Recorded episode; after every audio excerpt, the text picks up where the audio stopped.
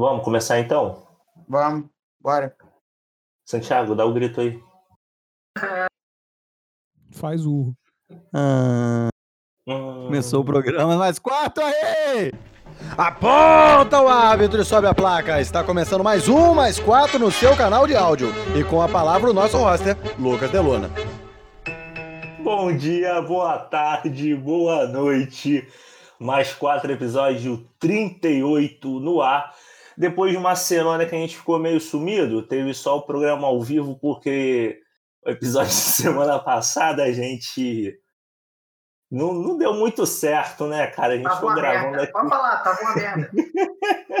A gente ficou duas horas e meia gravando, não tinha material para aproveitar nada.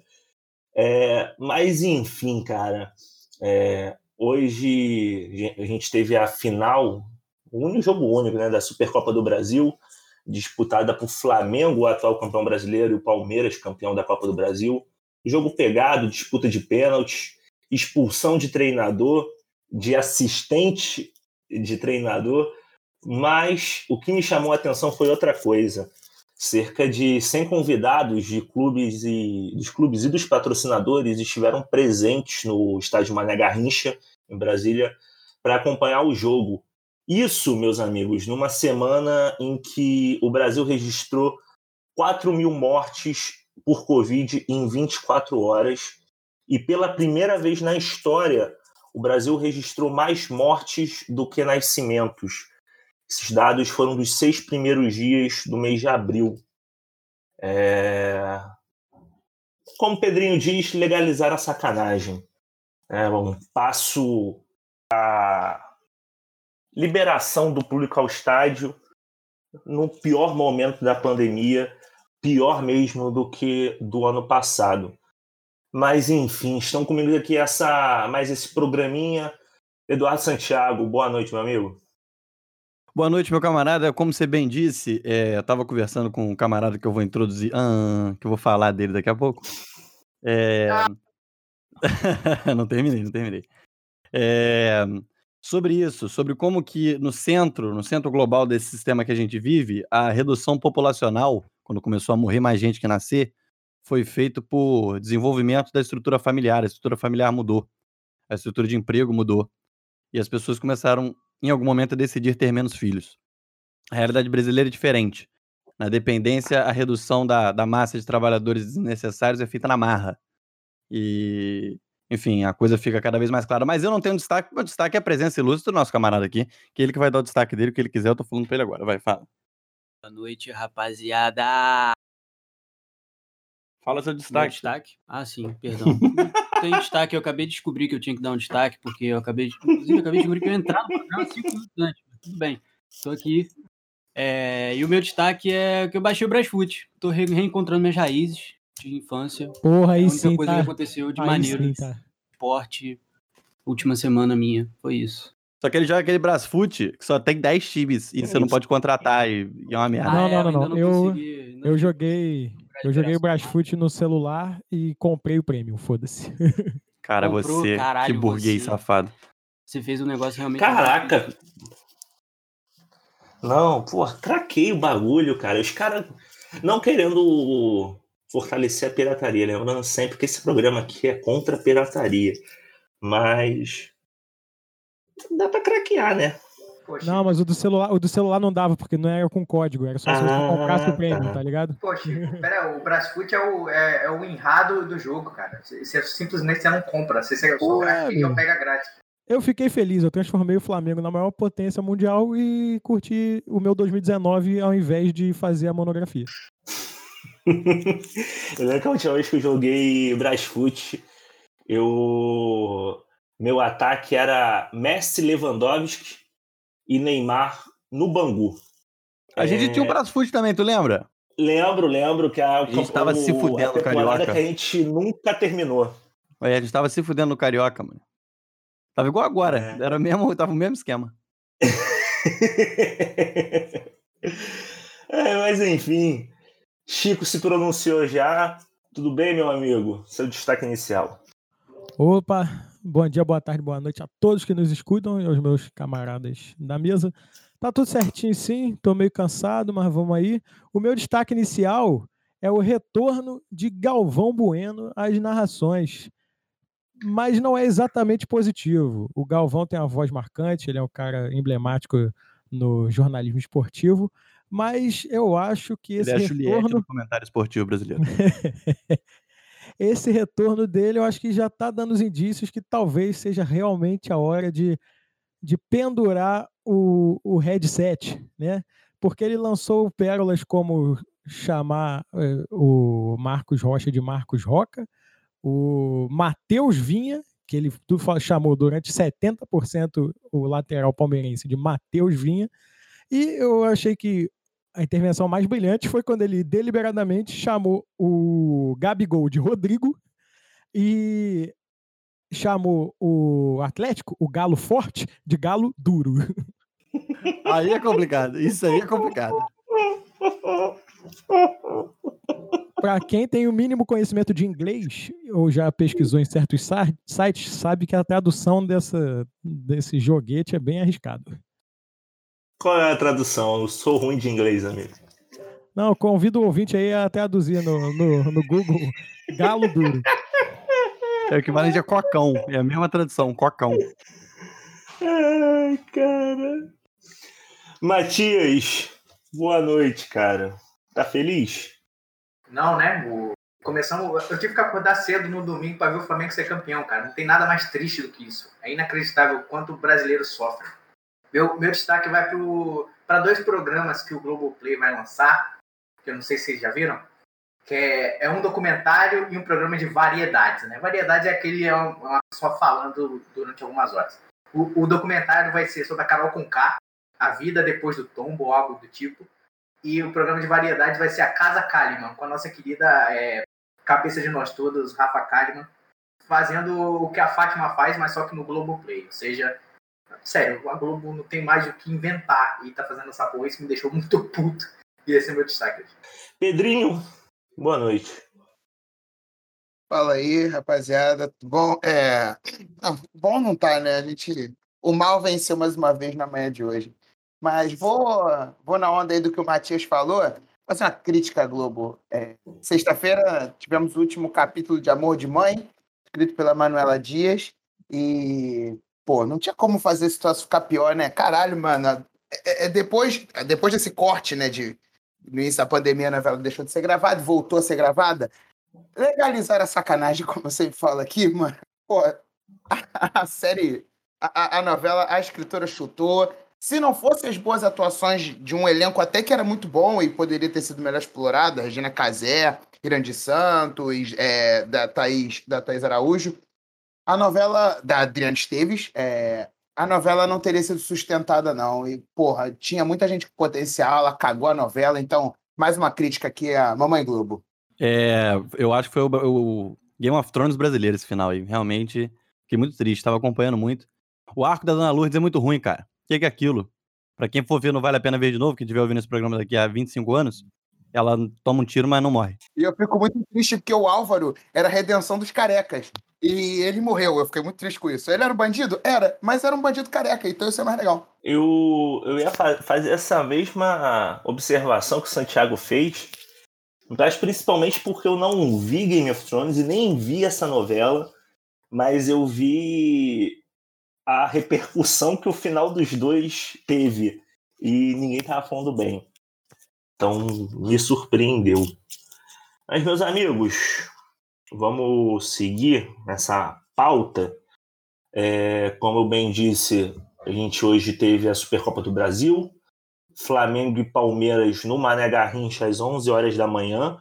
O Matias falou de acordar cedo, eu não entendo essa porra de falar que acordou cedo para ver o jogo do Flamengo. 11 horas da manhã não é cedo. É...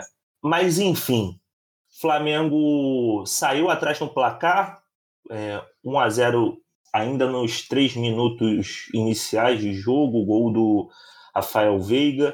Flamengo virou no primeiro tempo e no segundo tempo, num pênalti bobo, o, o Palmeiras empatou e a partida foi decidida nas cobranças de pênalti. Chico, tá feliz com o título do Mengão? Tô feliz e eu vou citar e marquem o paparazzo rubro-negro. o Palmeiras realmente não é rival do Flamengo, porque abre aspas, no Brasil não tem rival para o Flamengo. Fecha aspas. tá maluco, manhã. Tô feliz, legal, mas vai lá, é, como falaram lá no grupo, é Copa Mickey 2.0, é título de pré-temporada, é chato perder. Mas e aí ganhar, dá uma empolgação aí para frente, dá para ver o estado do time em relação a outros times de alto nível, que assim, o Flamengo, eu acho que por controle de partida, essa partida ou foi 50-50 ou o Palmeiras controlou mais, porque assim, o primeiro tempo foi meio dividido e o segundo tempo foi quase que Palmeiras é, dominando as ações. É, lá o Arão demonstrando que contra times de alto nível não não tem tanta força assim ainda como como zagueiro e tal e deixou também claro uma, uma expectativa maior de de repente de voltar o o ah, esqueci a porra do nome dele o volante que está é, lesionado. O Thiago Maia, o Thiago, Thiago Maia, Maia. Thiago Maia, lembrei.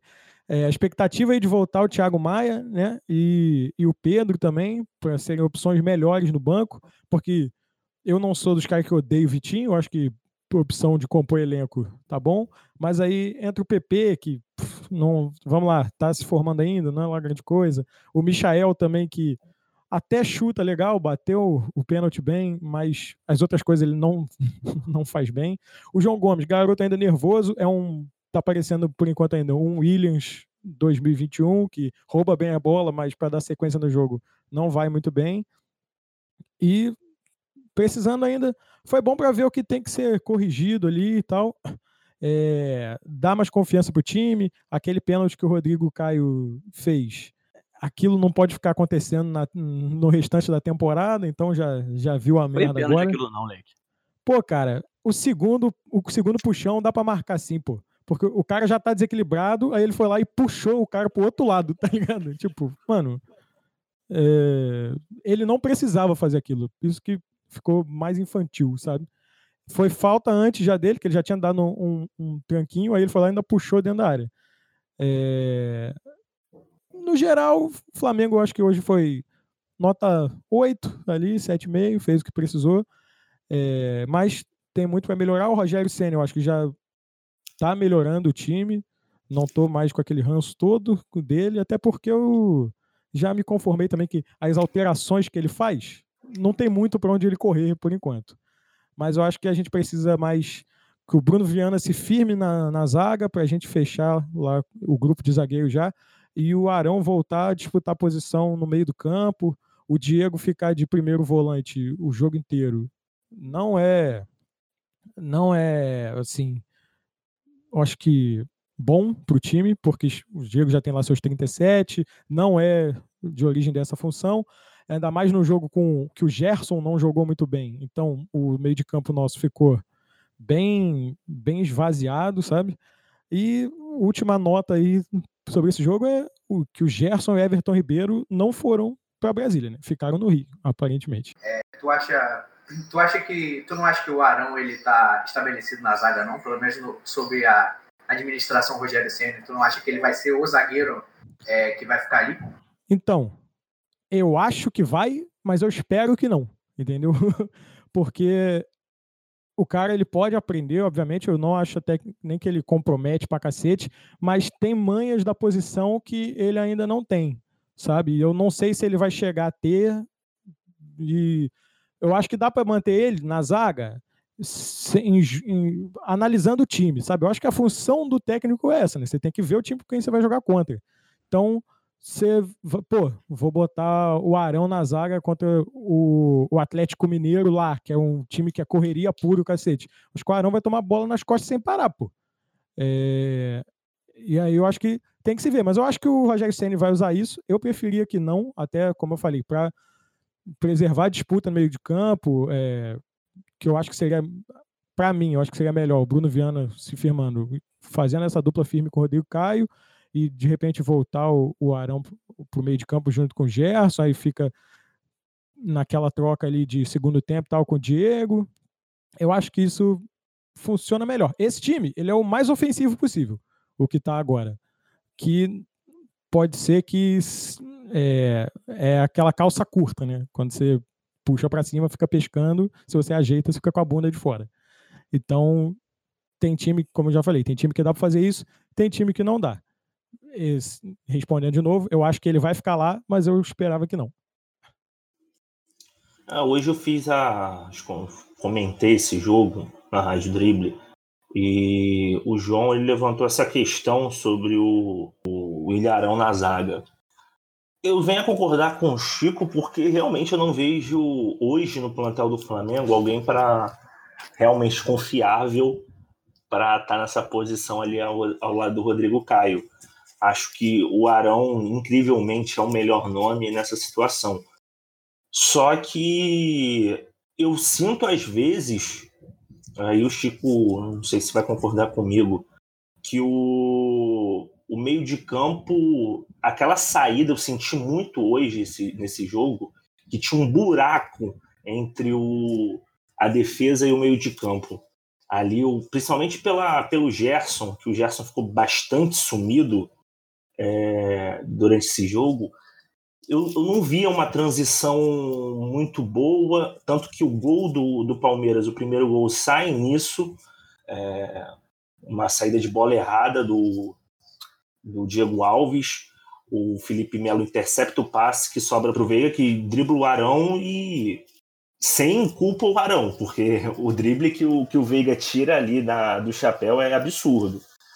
É um belo gol. Pareceu, mas... o gol do, do, do, Edmundo, né? Do... Eu, eu, sim, eu, eu, eu, eu, lembrei um pouco. É que o Edmundo ele vem cortando aqui o do Edmundo é, é uma parada muito mais plástica, sim. porque dá para ver muito claro o toquinho na bola que ele dá. O do, do Veiga meio que foi. Eu só consegui ver o toque no replay. Tanto que na, na jogada eu pensei que ele tinha dado um drible de corpo. É, Mas eu. Fala, Chico. Não, pode continuar falando, que eu vou emendar o assunto. Não, é que eu, eu sinto essa, essa dificuldade, pelo menos hoje, do Flamengo sair com a bola com o Diego e com o Gerson, fazendo essa função de volantes. É, não sei se é porque o, o Diego ele fica mais como segundo volante, o Gerson fica mais preso defendendo, é, e isso acaba escondendo o Gerson do jogo. Então, o... Rapidinho, Chico, só para emendar, eu, eu, eu acho que o Arão, só complementando a pergunta que eu fiz para você antes, eu acho que o Arão ele tá muito, ele tá na zaga ali muito por falta de opção também, mas como você falou, ele pode aprender. E pro, pro estilo de jogo que o Flamengo se propõe, com a defesa alta, você tem que ter zagueiro rápido, né? O Rodrigo Caio é rápido, porque ele, é, ele, não é um, ele não é um zagueirão de dois metros e tal, ele, ele, ele, tem, um, ele tem um físico que parece mais, mais corredor. O, o Arão, ele tá lá pela mesma, pela mesma característica, não por ser rápido, mas por ser mais rápido do que as outras opções que tem, né? Que é o Gustavo Henrique, que tem, que tem 300 quilos, cara, parece uma Scania correndo, e o, e o Léo Pereira também, que o Léo Pereira ele é um pouco menor do que o Gustavo Henrique, eu acho, mas ele é tão lento quanto. Então, eu, eu não sei, eu não sei como é que é o Bruno Viana, se ele vem para exatamente para sanar essa, essa, essa deficiência de elenco, digamos assim, né, do Flamengo, para o que se propõe a jogar. Então, eu acho que por isso que o, que o Arão tá lá. Se o Bruno Viana aí tem essas características, provavelmente ele vai, ele vai formar dupla com o Rodrigo Caio. Mas aí tem esse negócio da confiança também, né? Se contrata o Gustavo Henrique para porque ele foi um puta de um zagueiro no, no Santos. E o cara nem de longe lembra aquele ano que ele fez, né? Falhando sucessivamente, tomando bola nas costas, tanto por, tanto por é, incompatibilidade com o estilo de jogo, tanto quanto por falta de confiança, né? Que, que é notória nele e no Léo Pereira, por exemplo. É, não, o Bruno Viana, realmente, o Bruno Viana tem essas, esses predicados aí. Ele não é tão alto, é tipo o Rodrigo Caio, não é tão alto, mas vai bem até na bola aérea, é rápido e tem um bom passe. Ele tem aquele que chama de lançamento e profundidade bacana. Não é o mesmo nível do meu ex, do Pablo Mari, mas, mas é bom também. E, e, é isso, o Arão tá lá porque os outros não não cooperaram a briga, sabe? Não se, o velho ditado sentiram o peso. Né? É, sentiram o peso da camisa, aparentemente. E eu acho que é isso também, tem que dar tempo dar tempo para os caras, também não vai sair, até porque foram caros, não vai sair descartando, até porque senão vai, vai perder grana e não é, não é o ideal nesse momento. Ter lá o, o Gustavo Henrique o Léo Pereira na condição que eles estão agora, compondo o elenco, show. Para titular, realmente eles não demonstraram o que precisava. E aí, é, sendo. Eu acho que vocês falaram do, do Rafael Veiga, do Rafael, é, que fez o gol. Zero culpa do Arão mesmo, foi mérito total deles, mas tem o lance do, do, do cacuete da posição. Ali, se pá um, um, zagueirão mesmo mais brucutu, ia chegar jantando Veiga e é isso aí. Falta ali, se pá tomar amarelo, mas nem a tomar o driblinho, tá ligado? Que aquilo é um driblinho que o Arão, não esse drible, mas é um tipo de drible que o Arão tomava às vezes na, é, lá na volância. Só que aí dava para recuperar, porque ele corria atrás, ainda tinha campo para ele correr atrás. Ali, quando o Rafael Veiga lançou a queda, eu já, tava, já tinha falado, pô, gol, esquece, não tem o que fazer.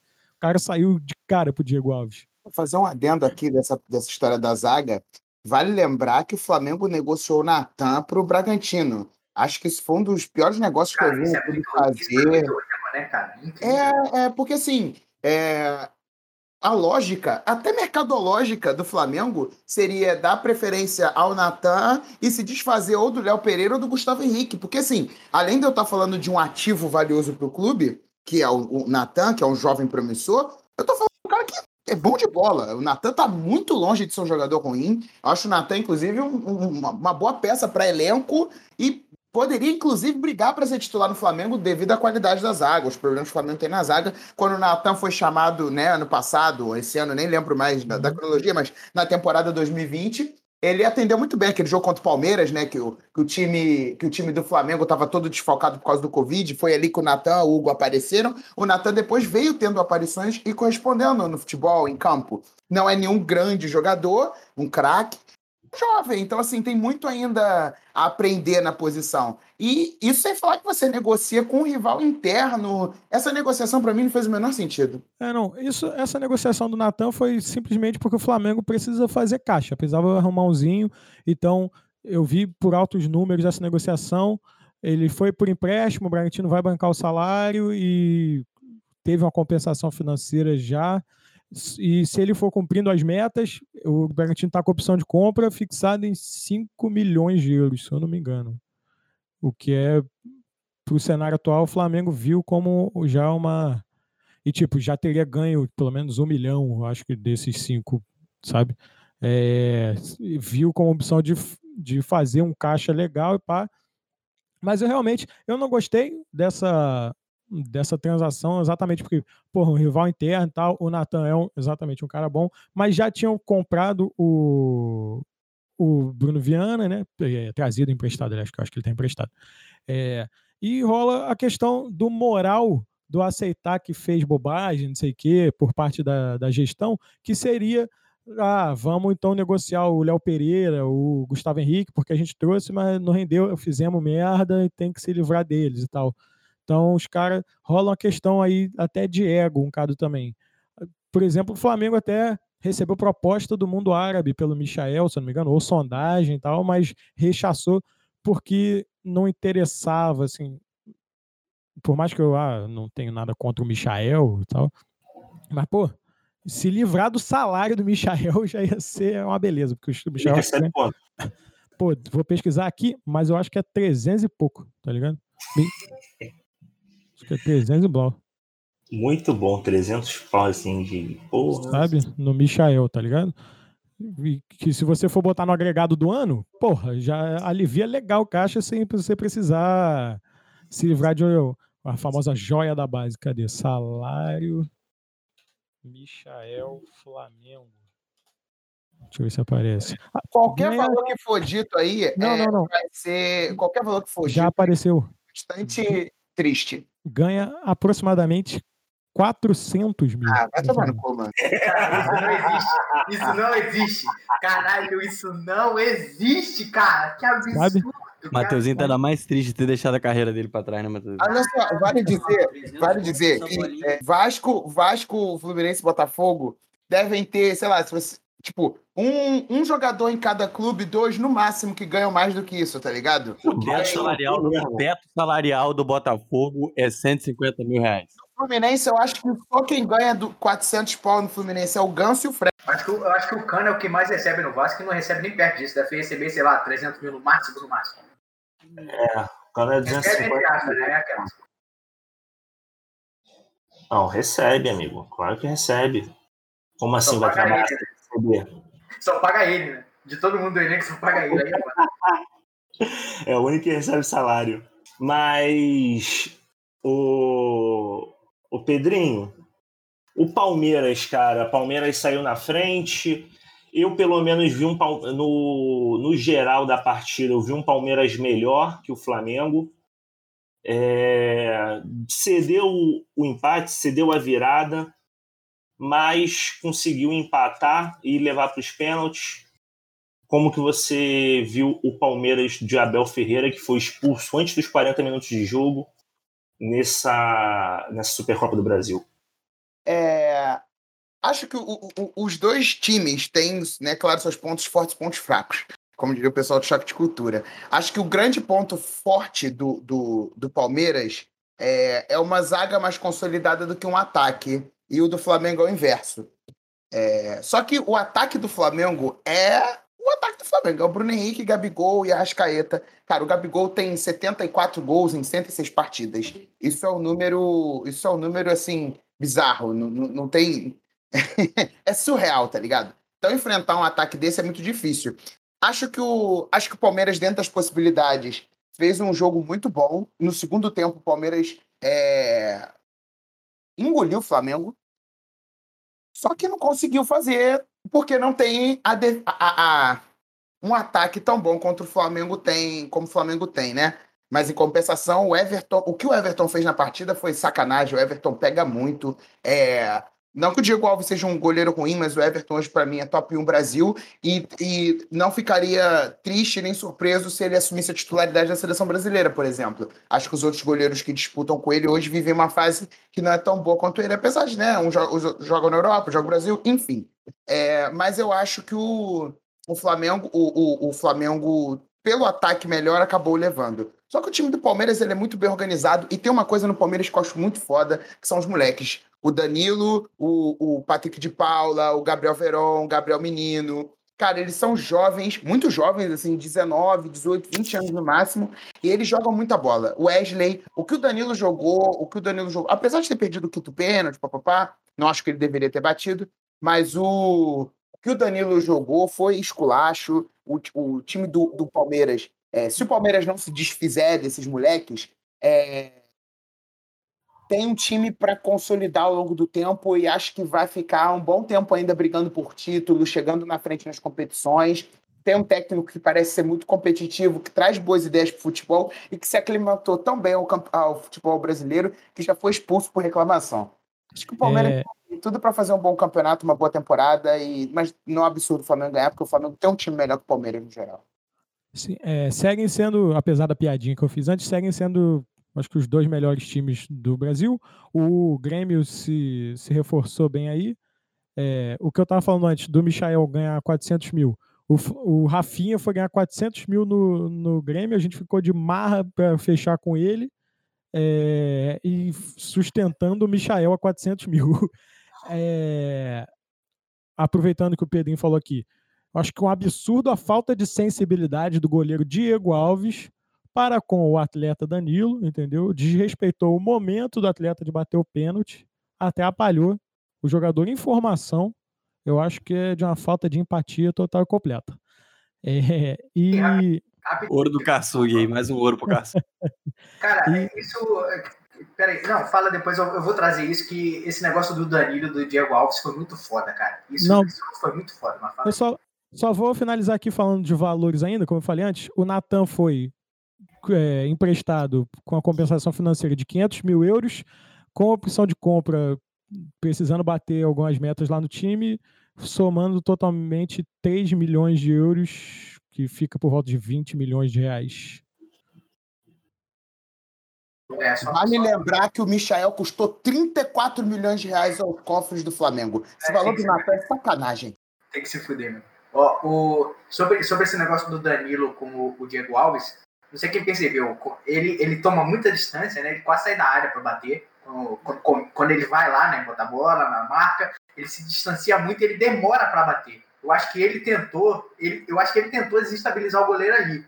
Aí o, o Diego Alves ele, ele dá a volta nele, né? Tentando. Sai da linha para reclamar. Aí isso desestabilizou o moleque que tentou desestabilizar. Ele tava tentando botar a cabeça dele no lugar, pô. Ele tava nem sabia o que ele tava fazendo. Pô, Flamengo e Palmeiras, o moleque tem que bater. O time tava ganhando até não, cara, tá maluco. Ano passado, eh, ano passado o moleque jogou muito, deu Libertadores. Eu, ele tentou bater.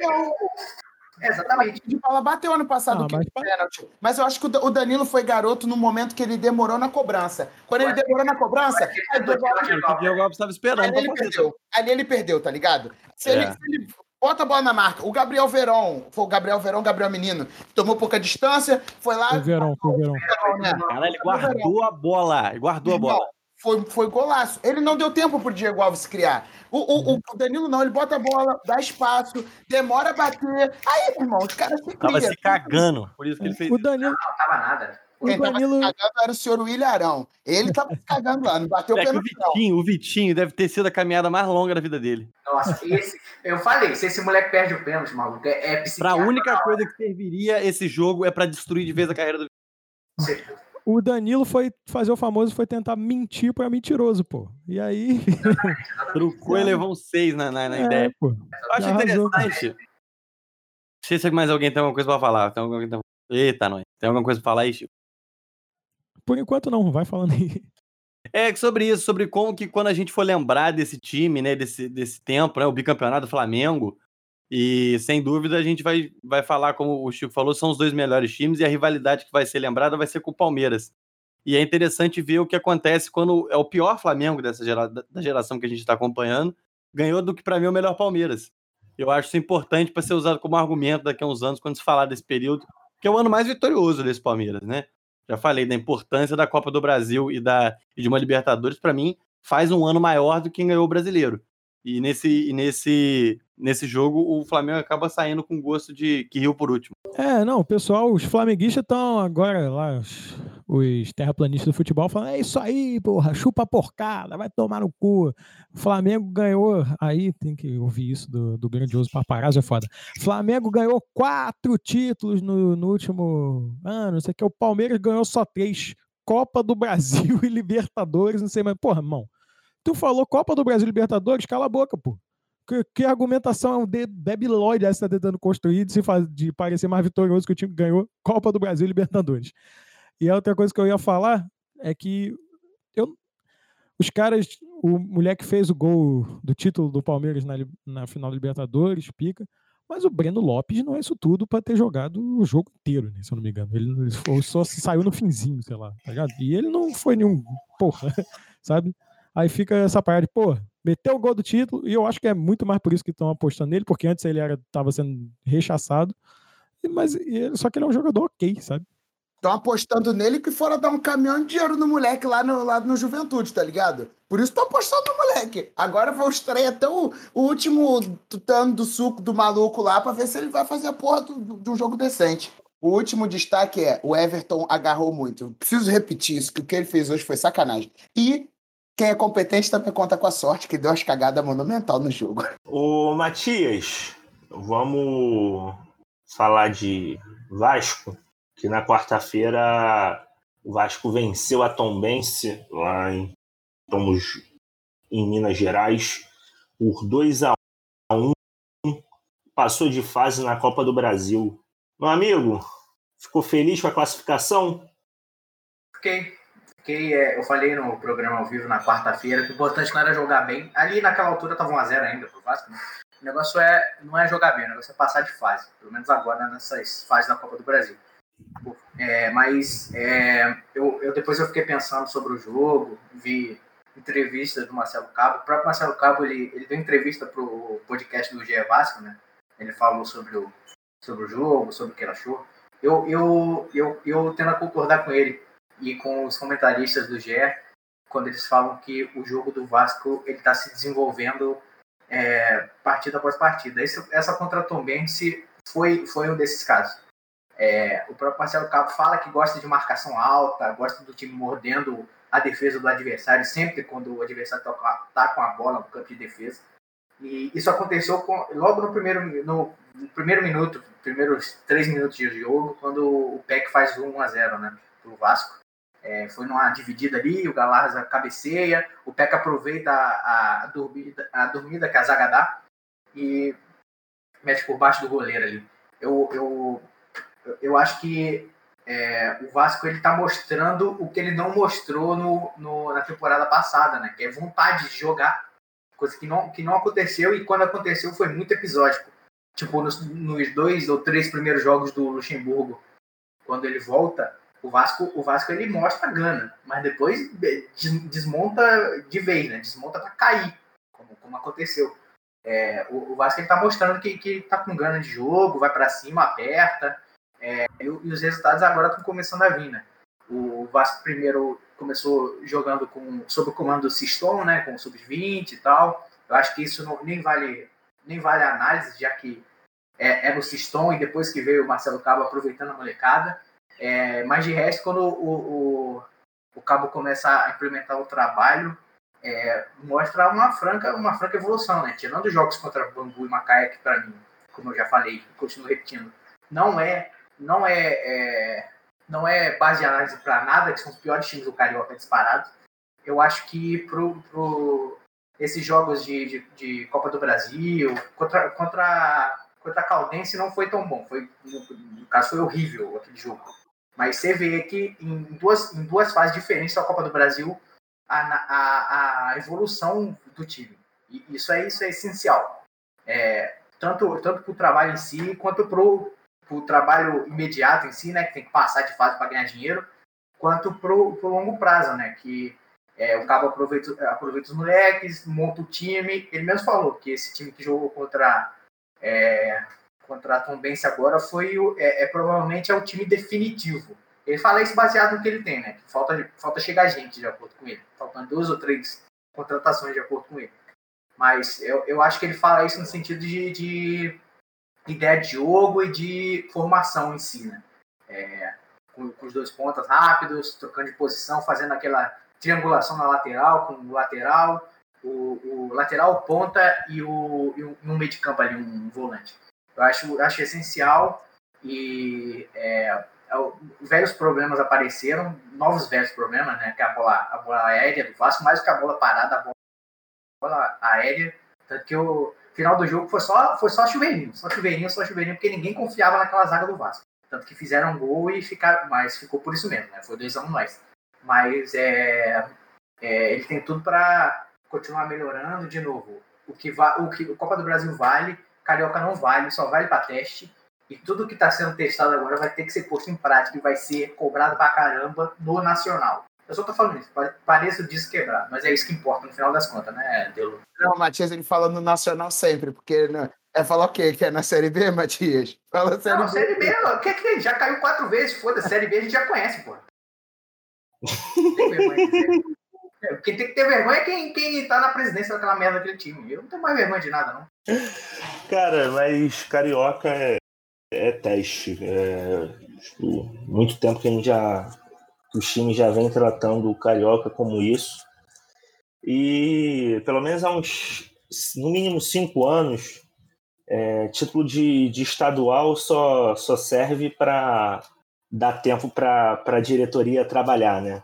E tirar onda com o rival no fim de semana só. Na segunda ninguém lembra de porra nenhuma e Mas é... só pra gente fechar de Vasco, tu... o Morato estreou, né? Nesse jogo contra a Tombense. É... O que, que você achou dessa nova contratação? Foi bem, foi bem. No, no que se propunha, foi bem. Primeiro tempo correu muito, se entregou. Eu, eu gostei do, do jogo dele no primeiro tempo. Segundo tempo cansou, né? Saiu. Acho que antes dos 20 ele já tinha saído. Provavelmente estava na. Tava no, nos planos, né? Ele não, não conseguia jogar a partida toda. Eu, eu, achei interessante. Eu, eu, eu acho, inclusive, que o Léo Jabá também, também é, entrou, né? Entrou no finalzinho. Eu acho, que ele nem, eu acho que ele nem devia ter entrado. Eu acho que na, não, não o que eu acho, eu acho que no planejamento deles ele não devia nem ter entrado. O cabo que deve ter perguntado para ele se ele tava bem, né? Aquele negócio na hora, tipo, tu tá bem? Tu tá bem? Aí o cara, pô, tô, me bota no jogo. Aí botou ele, jogou, sei lá, 10 minutos no máximo. É, não deu para ver muito mais. É, é, provavelmente ele ou o Morato vão brigar com, com o Peck ali para para vaga ali numa das pontas. Eu, eu acho, eu tô achando, eu tô achando promissor. Não quero, não quero ficar feliz não, porque o Vasco não, não me permite isso há alguns anos. Mas eu não sei, eu tô, tô, tô otimista. Matias otimista, cara. Essa, essa é uma grande surpresa para mim. Nunca imaginei que veria você assim, Matias. Mas o Matias ele é sempre otimista. Você parar pra pensar, o Matias é sempre otimista. Só que uh, o otimismo dele vai embora rápido. Mas ele tá sempre otimista. Ai, vamos passando então, meus amigos. Na sexta-feira, a Comembol realizou os sorteios da Libertadores e da Copa Sul-Americana, a famosa Sula Miranda é, 2021. A, primeiramente, antes de eu passar os grupos, Pedrinho, tá feliz com o grupo, cara? Tá satisfeito? Então, é. Pô, o Fluminense não vai jogar Sul-Miranda, não, porra. Vai jogar Libertadores. tá falando? Mesmo se fosse jogar Sul-Miranda, eu ia olhar uns grupos aqui que eu achei que era complicado pra caralho. Sobre a Libertadores e o sorteio. Cara, o Fluminense entrou no terceiro pote. A gente sabia que Pedreira ia cair, né? Mas conforme o sorteio foi saindo, no segundo pote, tinha um grupo que eu olhei para ele com mais carinho, obviamente, que era o grupo F, que ficou na, era, na, era nacional, cabeça de chave, Universidade Católica do segundo pote. Falei, porra, é ali que eu quero cair, né? Mas não, o Fluminense deu azar, caiu num grupo que tinha River Plate, Independente Santa Fé, caiu o Fluminense e o G4, que é o quem vier de Bolívar e Júnior Barranquilha. Olhando as possibilidades, é, talvez pudesse ser pior. Inclusive, caindo, por exemplo, como última colocação, São Lourenço Santos, Independente Del Vale ou Grêmio, né? Vindo esses, esses times da, da pré-Libertadores. O Independente Santa Fé, por exemplo, no pote 2, tinham times, eu acho, mais complicados para cair. Talvez se tivesse caído a LDU para gente, além do trauma, obviamente, é um time de altitude e tudo mais. Cara, Feliz eu não tô. Feliz com o grupo eu não tô. Acho que tinham grupos menos complicados para cair.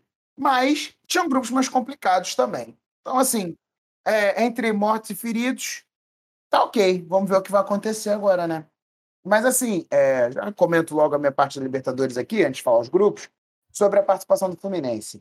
O time do Fluminense, olhando hoje, é um time que não é de Libertadores. Eu não vou ser hipócrita aqui. Um time fraco para Libertadores inclusive para fase de grupos. É, se eu pudesse casar o meu suado dinheirinho nesse, na, é, numa colocação para o Fluminense dentro dos seus grupos, eu casaria em terceiro lugar, que eu acho que é o que é, as coisas indicam das possibilidades do Fluminense é um terceiro lugar. Eu, óbvio, eu torcer para Oi.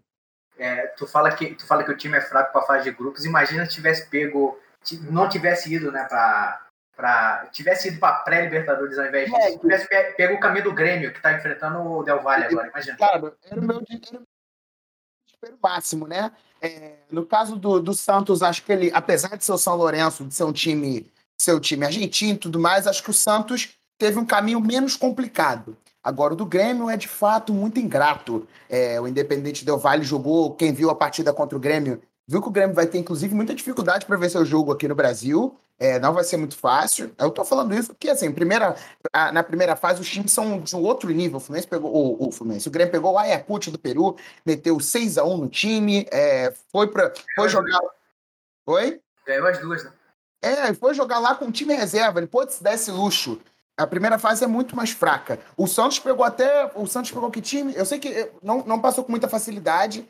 Eu lembro que o Santos, ele, inclusive, é, ficou a um gol de ser eliminado, mas passou. O Lara, da Venezuela. Foi o Deportivo Lara, é verdade. E o Deportivo Lara botou, botou um medo no Santos. Mas, em termos financeiros para o Fluminense, foi quase a mesma coisa. Mas assim, cara, é, eu acho que o time do Fluminense é muito fraco para a Libertadores. O Fluminense está correndo contra o tempo para fazer algumas negociações. O Matheus Babi não vem mais. As possibilidades Deus do é Fluminense. a- as possibilidades para o Fluminense hoje, né? É mais concreta. O William está em negociação, o William Bigode. Não acho que venha, não é um mau reforço, mas não acho que ele venha. Das possibilidades que devem desembarcar nas Laranjeiras é o Manuel, o zagueiro do Cruzeiro. Ele não é ruim, mas é um cara que. É um asilo inacreditável. Oi? Que asilo, mano. Vocês estão fodidos. O Manuel nem é velho, tá ligado? O Manuel tá na casa dos 30 anos. É Manuel, o, o David Braz, que talvez deva desembarcar no Fluminense. São os zagueiros com alguma rodagem, inclusive de Libertadores, mas assim, eu não sei até que ponto é bom. Talvez, se for para compor elenco, dificilmente alguém chegaria na zaga hoje para ser titular no Fluminense, porque a zaga ano passado foi o ponto alto do time, né? Talvez na lateral esquerda, que eu acho que um reforço deveria vir, disputar a Libertadores com o Egídio, Danilo e Barcelos. Vai ser uma loucura. Eu queria saber o que que o meu, o que que o meu colega aqui acha desse time. Que dá pra, dá pra aguentar a Libertadores, filho? Rapaz, não dá não. Quer dizer, sim. Eu diria que a nossa briga é pelo segundo lugar. O segundo lugar foi. Se não for, mano, é, é o terceiro mesmo pra ir pra Sul-Americana. Mas eu, assim, quando tava na pré-Libertadores, antes do Grêmio perder a Brasil, a gente já tava o- o- pelo, olhando o sorteio que a gente cairia, que era o Ayacucho e esse outro agora, o Independente Del Valle, já tava achando que era ruim de passar. Então, pelo menos foi pra fase de grupo, tá ligado? Já tá ganhando mais grana. Sei lá, mano. E como sempre, o Fluminense sendo, sendo diminuído nesse podcast aqui. Não vou deixar isso acontecer. As outras. Vou falar aqui que Frederico Chaves Guedes vai se aposentar levantando a taça da Libertadores da América. Não, Deus te ouça. Mas os outros, os outros reforços que talvez desembarquem nas Laranjeiras. é, Casares. Isso é de fuder, mano. O Casares é foda, tá ligado? O cara ele vai adorar o Rio. Ele vai adorar o Rio de Janeiro, cara. Ele é indisciplinado. Ele não é mau jogador, não. Se o Casares tiver foco pra jogar, ele não é ruim. Mas ele Nenê não dá um jeito nele. Se eu tivesse foco para estudar, eu teria me formado. Exatamente. Como o Matias Tão falando- fala, se minha avó tivesse quatro pneus, ela seria um Jeep, né? Estão falando isso do Casares desde que ele saiu da base, pô. É, no Atlético Mineiro foi uma desgraça, lá no Corinthians. Logo que ele chegou, a torcida ficou feliz porque ele estava se comportando. Depois, no meio da pandemia, o cara consegue não se comportar, diz muito. Então, assim, acho que o Fluminense, é, o, o Mário, que a torcida carinhosamente apelida de Pavão, Que Mário? ele. Mário Bittencourt. Mas eu vou, vou deixar essa passada, Eluna. É, e, e- ele vive prometendo, prometendo reforços. Isso é foda, mano. Contratou os malucos pra jogar sub-23. Eu não sei qual é desse cara. Acho que, de fato, o Fluminense não tem muita grana, mas acho que a pouca grana que tem é, casa nas apostas erradas. Então agora é esperar, é rezar para alguns moleques da base despontarem jogando muita bola. O Fluminense tentar pensar numa segunda colocação, que eu acho que é o máximo que a gente pode atingir dentro dessa fase de grupos, é um segundo colocado. O Marcelinho, segundo o Marcelinho, o problema do Fluminense é que tem muita mesa de ping-pong nas Laranjeiras. Tem que ter É, lá. É muito bebedouro. Tem que tirar bebedouro. É isso Não, que tem que tirar gasta. o que botar mais livro. Apelar, mais livre e apelar pro Pink Money. Essa é a É, ideia. cortar, é cortar esporte olímpico, bebedouro, desligar as fontes. Ô, Pedro, Pedro e, e Matheus Rafari. Matheus Rafari, inclusive, que não falou o nome dele na apresentação, então ninguém sabia quem era, agora todo mundo sabe quem é. É, o, falando, em, em- falando em base para Libertadores, Pedro, é, vocês que, que acompanharam o- a base do Fluminense, né? Quem, quem vocês acham que, que dá para dá pra pegar é, esses moleques da base que jogaram no Carioca antes do, do time principal, que dá para dar um caldo aí na Libertadores?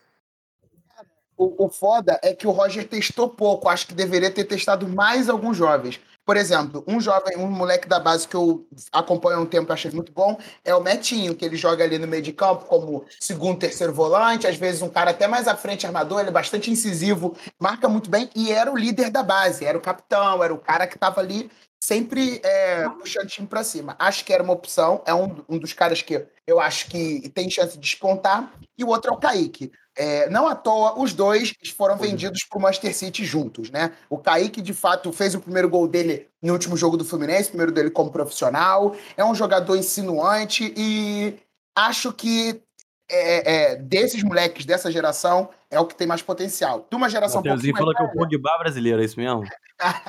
é isso aí, é isso aí. Então vai ficar na promessa. Na tiriça, vai ficar na tiriça. imagina, imagina ficar na promessa e ser campeão do mundo, não é mesmo? Não, Que é coisa, não? Não vai rolar com o Metinho, não, cara. Vai ser só o América, Pogba mesmo.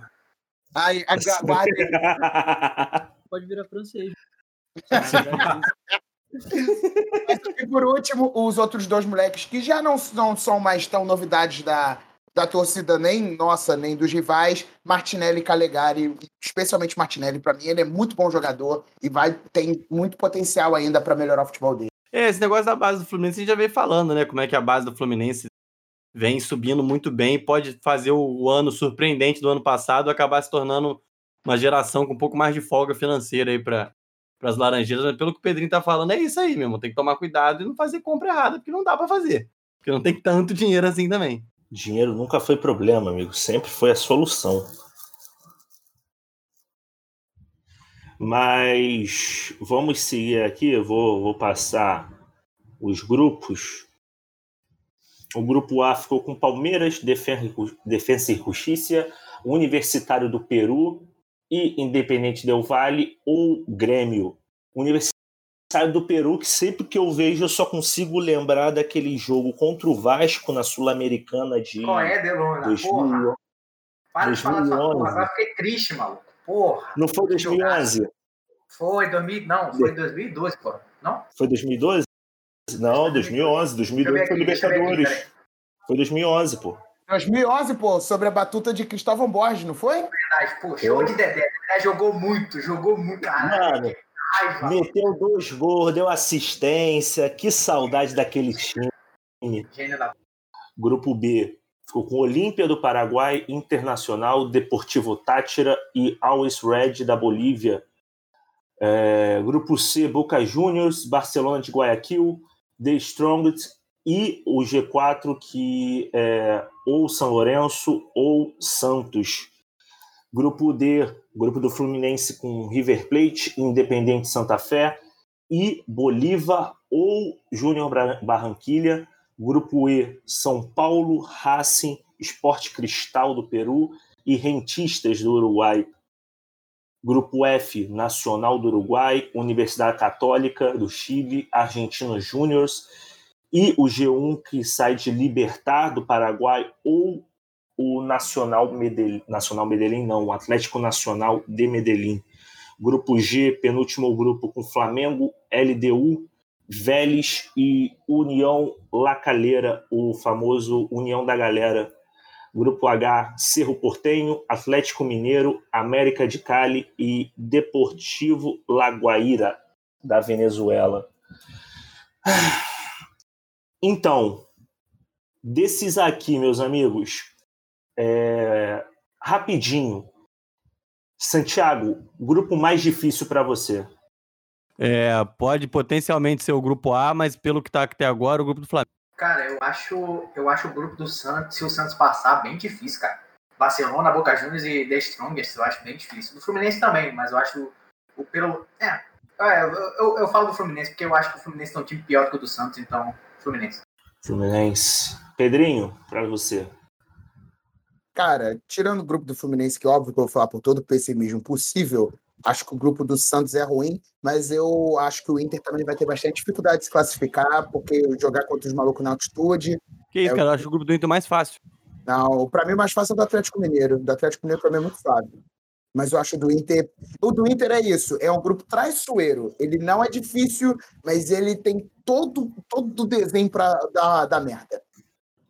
Pô, maninho, eu acho, eu acho que eu vou com o Matias. O grupo C, ele, se o Santos passar, ele se desenha firme, porque se eu não me engano, tanto tipo, o Boca é o Boca, né? O Santos também é um, um time que pesa bem na Libertadores. E o Barcelona de Guayaquil e o The Strongest, se eu não me engano, eles têm ambos altitudes meio escrotas, tá ligado? E Sim. então acho que acaba pesando legal. E eu tô com o Santiago. Eu não acho que o, que o grupo do Inter seja lá muito grande coisa, não. É, Mas eu acho que- um- um Pô, o grupo do São Paulo é mais fácil do que o do Inter, cara. O grupo do São Paulo é Não, mais o São... tá, mas e aí? Ser mais Pro fácil. São que Paulo, é não. difícil. Ah, é óbvio que é, pô. Pro, pro São Paulo, É, cara, sim, pro São. Paulo não se classificar, tem que acontecer o que aconteceu no passado, cara. O grupo do São Paulo é, é, se- é no, é no máximo, é no mínimo Concordo. Concordo. Eu acho que São Paulo fica a classificação de primeiro lugar entre São Paulo e Racing, tranquilamente. Sim, sim. Não vejo o E- Rentista fazendo nenhum. Provavelmente vai ser o lanterna do grupo, vai ser o saco de pancadas do grupo. E o Esporte Cristal, se o São Paulo, se o São Paulo já, já passou para eles. Então. Cara, se empatar, se empatar aqui, no, aqui no Brasil contra o Esporte Cristal, aí já. Aí, é. pra mim, é, é, é aquela famosa peidada na farofa. Não, mas é aquilo. A, a, a, na, na leitura fria do, da parada, a gente não vê isso acontecendo. O, o, mais esperado é que o São Paulo vença o Esporte Cristal e o Rentista com tranquilidade no Morumbi. Essa é a perspectiva. A gente pode discutir se isso vai acontecer realmente é, mais perto das partidas. A perspectiva Mas... é que o São Paulo também golear o Binacional, que tomou 14 gols do River, né?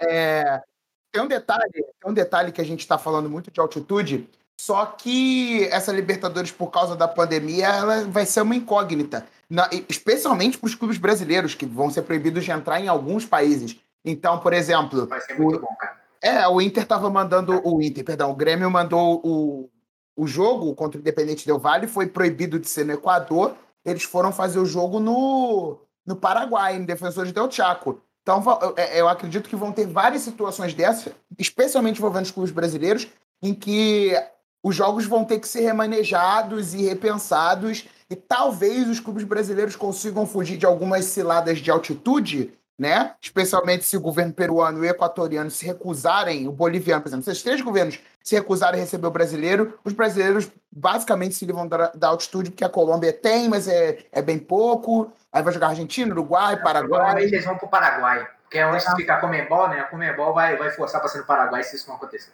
Exatamente. E talvez isso seja muito bom para os brasileiros. É muito louco isso, né? É uma insensibilidade a minha parte dizer isso, mas é verdade. Meus amigos, é, como eu tinha dito, além. Não, perguntar para o Chico, eu esqueci, acabei passando e não perguntando para o Chico. Chico, expectativas para esse grupo G de Flamengo, LDU, Vélez e Lacaleira? Cara, é, eu vi é, setorista do Flamengo postando na internet que é o grupo mais difícil da Libertadores, assim como o Santiago falou. Eu acho que é um grupo complicado, mas eu não acho que seja o mais difícil, não. É, eu acho que a gente vai passar. Tem, por ser.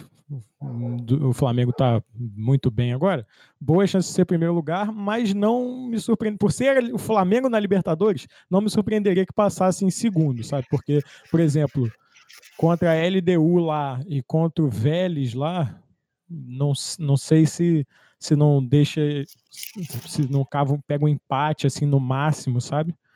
Mas os jogos em casa, acredito que a gente, se né, Deus continuar olhando por nós, consiga ganhar todos. Eu acredito que a gente passa, mas não aposto minhas fichas no Mengão na Libertadores, que vai ser 18 pontos e caralho, 4. Mas passar, passa. É isso.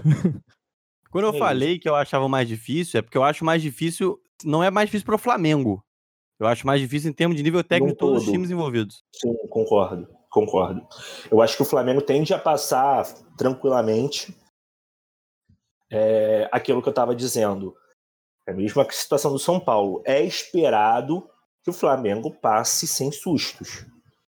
Mas aí se vai passar ou não são outros 500. Pô, Concordo mas isso com o Thiago que ao todo o, o grupo é talvez o mais equilibradinho.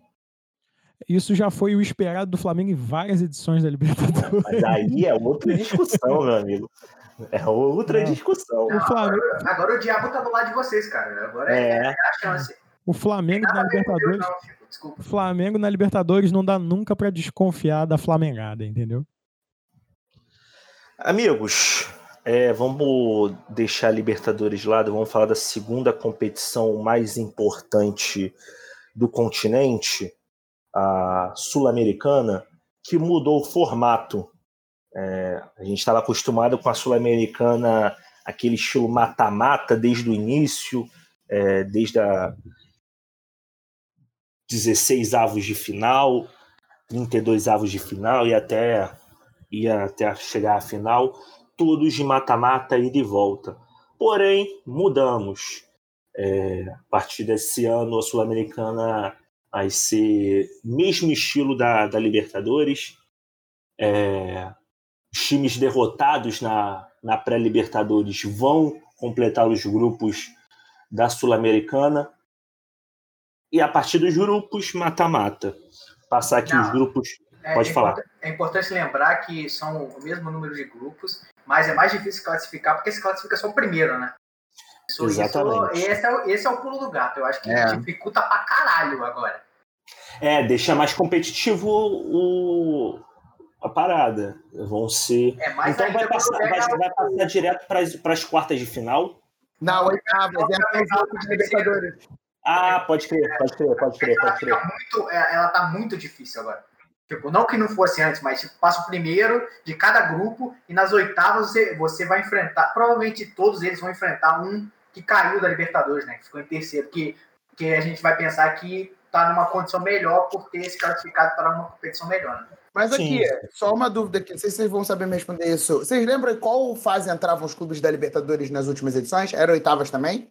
Acho que era nas oitavas. Era, era assim, porque são, são os terceiros do mesmo jeito, então era. Boto fé. Cara, de, mas de qualquer maneira, ficou, ficou um desenho mais difícil, mas é, a chance de, de ficar mais disputado é, é, é, grande, né? De chegar nas últimas nos últimos jogos e serem verdadeiras finais é bem razoável, mas também tem uma chance muito razoável de chegar nos últimos jogos e tá tudo muito definido, né? Porque normalmente nos últimos jogos da Libertadores, a, as definições são normalmente de segundo lugar, segundo, terceiro, é, costuma ser a briga maior.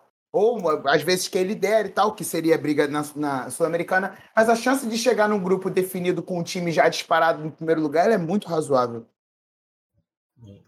É, eu vou passar aqui os grupos também, rapidinho, e vou pedir para cada um comentar é, um, um dos grupos, só para a gente seguir mais rápido, porque tem ainda mais uma parte do roteiro e a gente para não demorar muito. O grupo A ficou com o Rosário Central, o Atipato do Chile, é, Tosse de Outubro do Paraguai e o eliminado de São Lourenço e Santos. Matias, alguma expectativa para esse grupo? Não. Santos. Santos. Que Santos, cara? Tá maluco? Tu acha que o Santos vai perder pro São Lourenço, cara? Não, mas eu, mas eu não tenho que. Eu tenho que admitir isso? Se o Santos conta, é o Santos, pronto. Não, não, mas é, tem que admitir que é o, o time que vai perder é. a chave. Foi 3 a 1 Santos em São Lourenço. Então a lógica nos manda São Lourenço. Essas, mas a lógica é o São Lourenço. Agora, se caiu o São Lourenço, que a probabilidade é São Lourenço e Rosário Central. Então tem um duelo argentino aqui, né? Exatamente. Grupo B, Independente da Argentina, Bahia, Guabirá da Bolívia e Uruguai 1, que seria ou Montevideo City ou o Fênix. Uh, Santiago. Desculpa, esse grupo tá mais, tá mais, tá mais legal. Bahia tá mais equilibrado. Vai ficar entre Bahia e Independente para você? Vou. Vou, porque são os dois times que eu já vi jogar, então é isso. Ano passado, algum time brasileiro pegou Independente, não pegou no, na Sul-Americana e foi eliminado? Foi Fortaleza, não foi? Foi Acho Fortaleza, foi. foi Fortaleza. É, tem que ver como é que foi a campanha do, do, do Independiente no, no argentino, né? Pra ver qual é o nível de enfrentamento do Bahia. Mas o Bahia tá jogando bem, né? Vamos ver.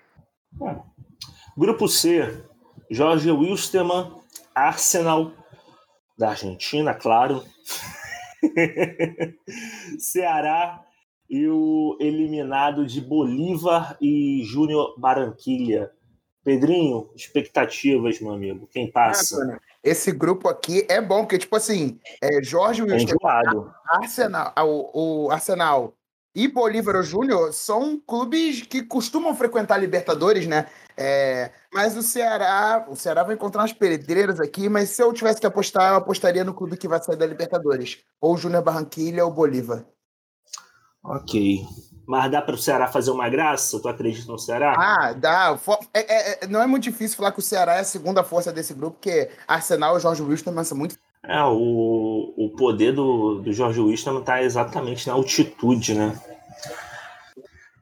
É, grupo D: Atlético Paranaense, Melgar do Peru, Alcas do Equador e Metropolitano da Venezuela. Chico, alguma dúvida que o Atlético passa? Meu amigo, para mim, nenhuma dúvida, até porque eu nem acompanho a Sul-Americana. Então, o que você falar, eu ia concordar.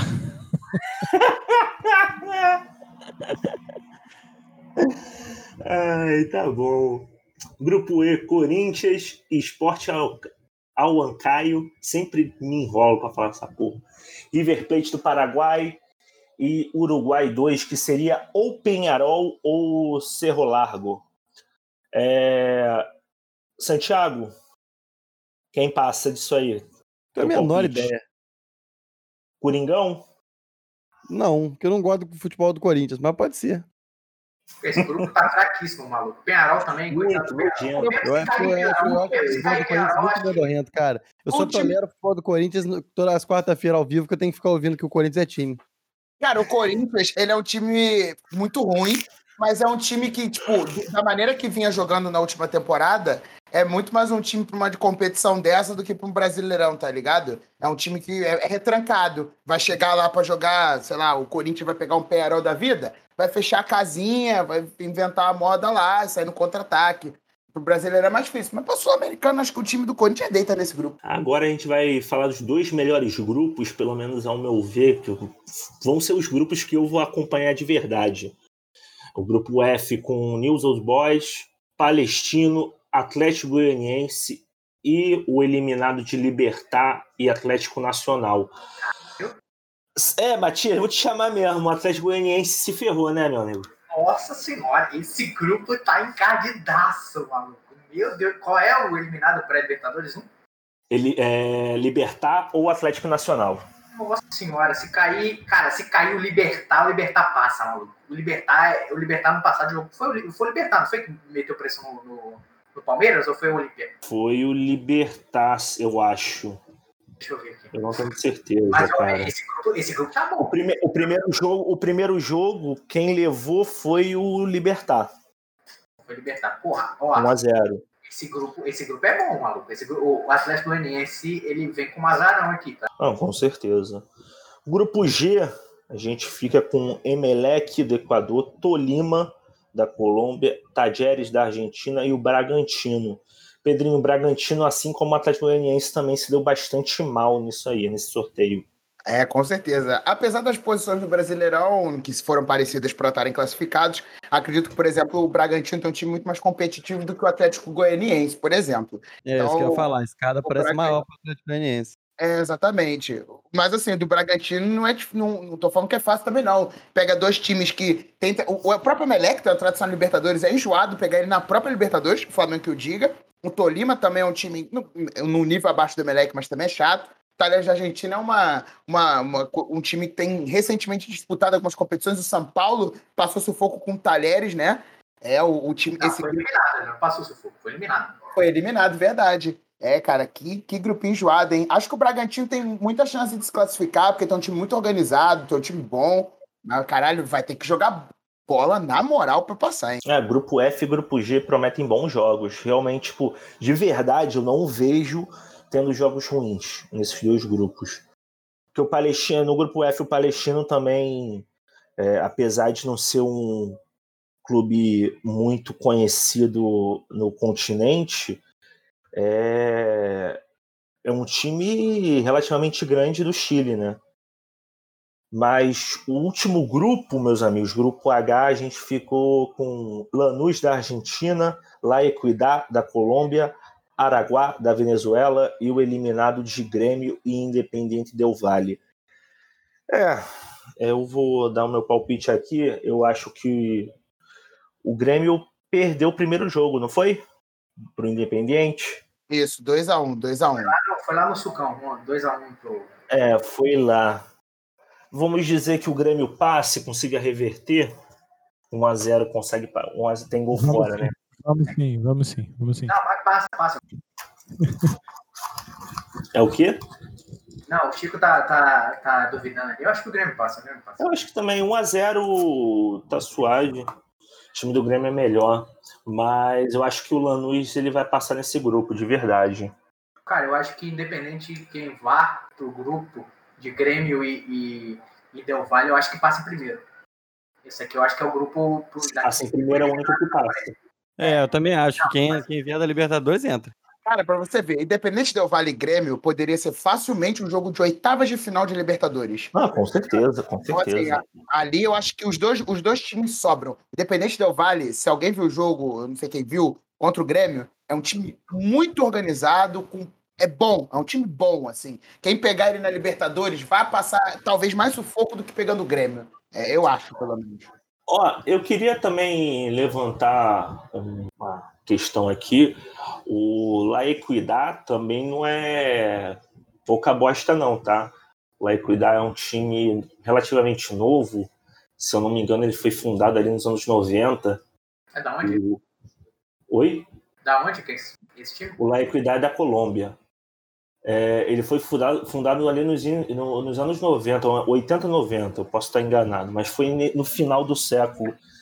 E su- começou a subir em 2007, é, é um, é um clube de empresa, É de Mas- 82, Leona. Perdão, 82. 82, então. Ele subiu em 2007 e desde então não caiu mais e esse ano tem tem figurado ali na, na primeira parte da tabela, tá à frente de Tolima, do, do Júnior Barranquilha, Milionários. Hoje é o quarto colocado, se eu não me engano, quarto ou terceiro colocado da, da primeira A. Quarto colocado, né? Tava bem próximo, tá? tá a, a primeira A é um, é, um, é um campeonato relativamente equilibrado. É, a gente já está chegando ali na, na metade do campeonato dessa temporada e tá bem equilibrado na última vez que eu vi a tabela. Vou até abrir aqui, que tá. O Atlético Nacional é líder, 31 pontos, o Laicuidá está em quarto com 30 pontos. É, tem aparecido, o Laicuidá tem aparecido bastante recentemente e, e pode, por ser um, um- um time um pouco desconhecido no, no cenário, pode dar aquela aquela passada de perna nos times maiores que vão mais despreparados para os campeonatos. É, mais algum comentário sobre os torneios sul-americanos, meus amigos? Eu, eu, eu só acho legal eles terem colocado finalmente em fase de grupo, porque eu acho aquela, aquela festa da é, eliminatórias mata-mata eternos, eu acho muito caído. Eu acho, eu acho que dá uma, dá uma importância maior colocar em fase de grupo, porque você consegue visualizar melhor o próprio planejamento. Sim. Cara, eu uma parada que me incomodava muito, eu não sei se ainda tinha até, até bem pouco tempo, mas era aquela aquela primeira rodada de mata-mata entre brasileiros. Isso era, isso era caidaço. Nossa. Isso era escroto, mano. Isso era escroto. Eu, eu, eu me sentia, sem sacanagem, vendo um amistoso. Cara, é caído porque eles, eles davam muita vaga para muito time, mas no final eles não tinham vaga, né? Porque É. você jogava a seletiva, nacional, e, e depois você ia para o internacional. Isso é muito caído. muito Isso é, caído. uma, isso é uma herança da Libertadores dos anos 90, que os grupos eram montados assim. Eram dois times de um mesmo país e dois times né, de outro. Por exemplo, dois brasileiros, dois argentinos. Era formado assim. E foi, tipo, foi uma remodelação nesse sentido para jogar para a Sul-Americana. É muito louco. Eu tava vendo o Zinho comentando no jogo do, do jogo do Grêmio, que na, quando o Palmeiras ganhou a Libertadores, era Palmeiras e Corinthians num grupo, junto com dois times colombianos, se eu não me engano. Então, tipo, eles viajavam juntos porque eram rodadas casadas. Os brasileiros tinham que ir pra Colômbia enfrentar, e os colombianos tinham que descer sempre na mesma rodada, tá ligado? É uma herança meio esdrúxula da Libertadores. É. Mas, meus amigos, seguinte. é, quem acompanha a gente na Rádio Drible, quarta-feira, oito e meia da noite, ao vivo, sabe que a gente troca umas ideias com os, com os ouvintes lá. Os ouvintes mandam alguns comentários, mandam umas mensagens. E na semana retrasada, a Lisa, uma das ouvintes, tinha pedido para a gente ver uma listagem de participantes do BBB se fossem clubes brasileiros. A gente prometeu para ela que ia fazer posteriormente, chegou no- na, na quarta-feira agora.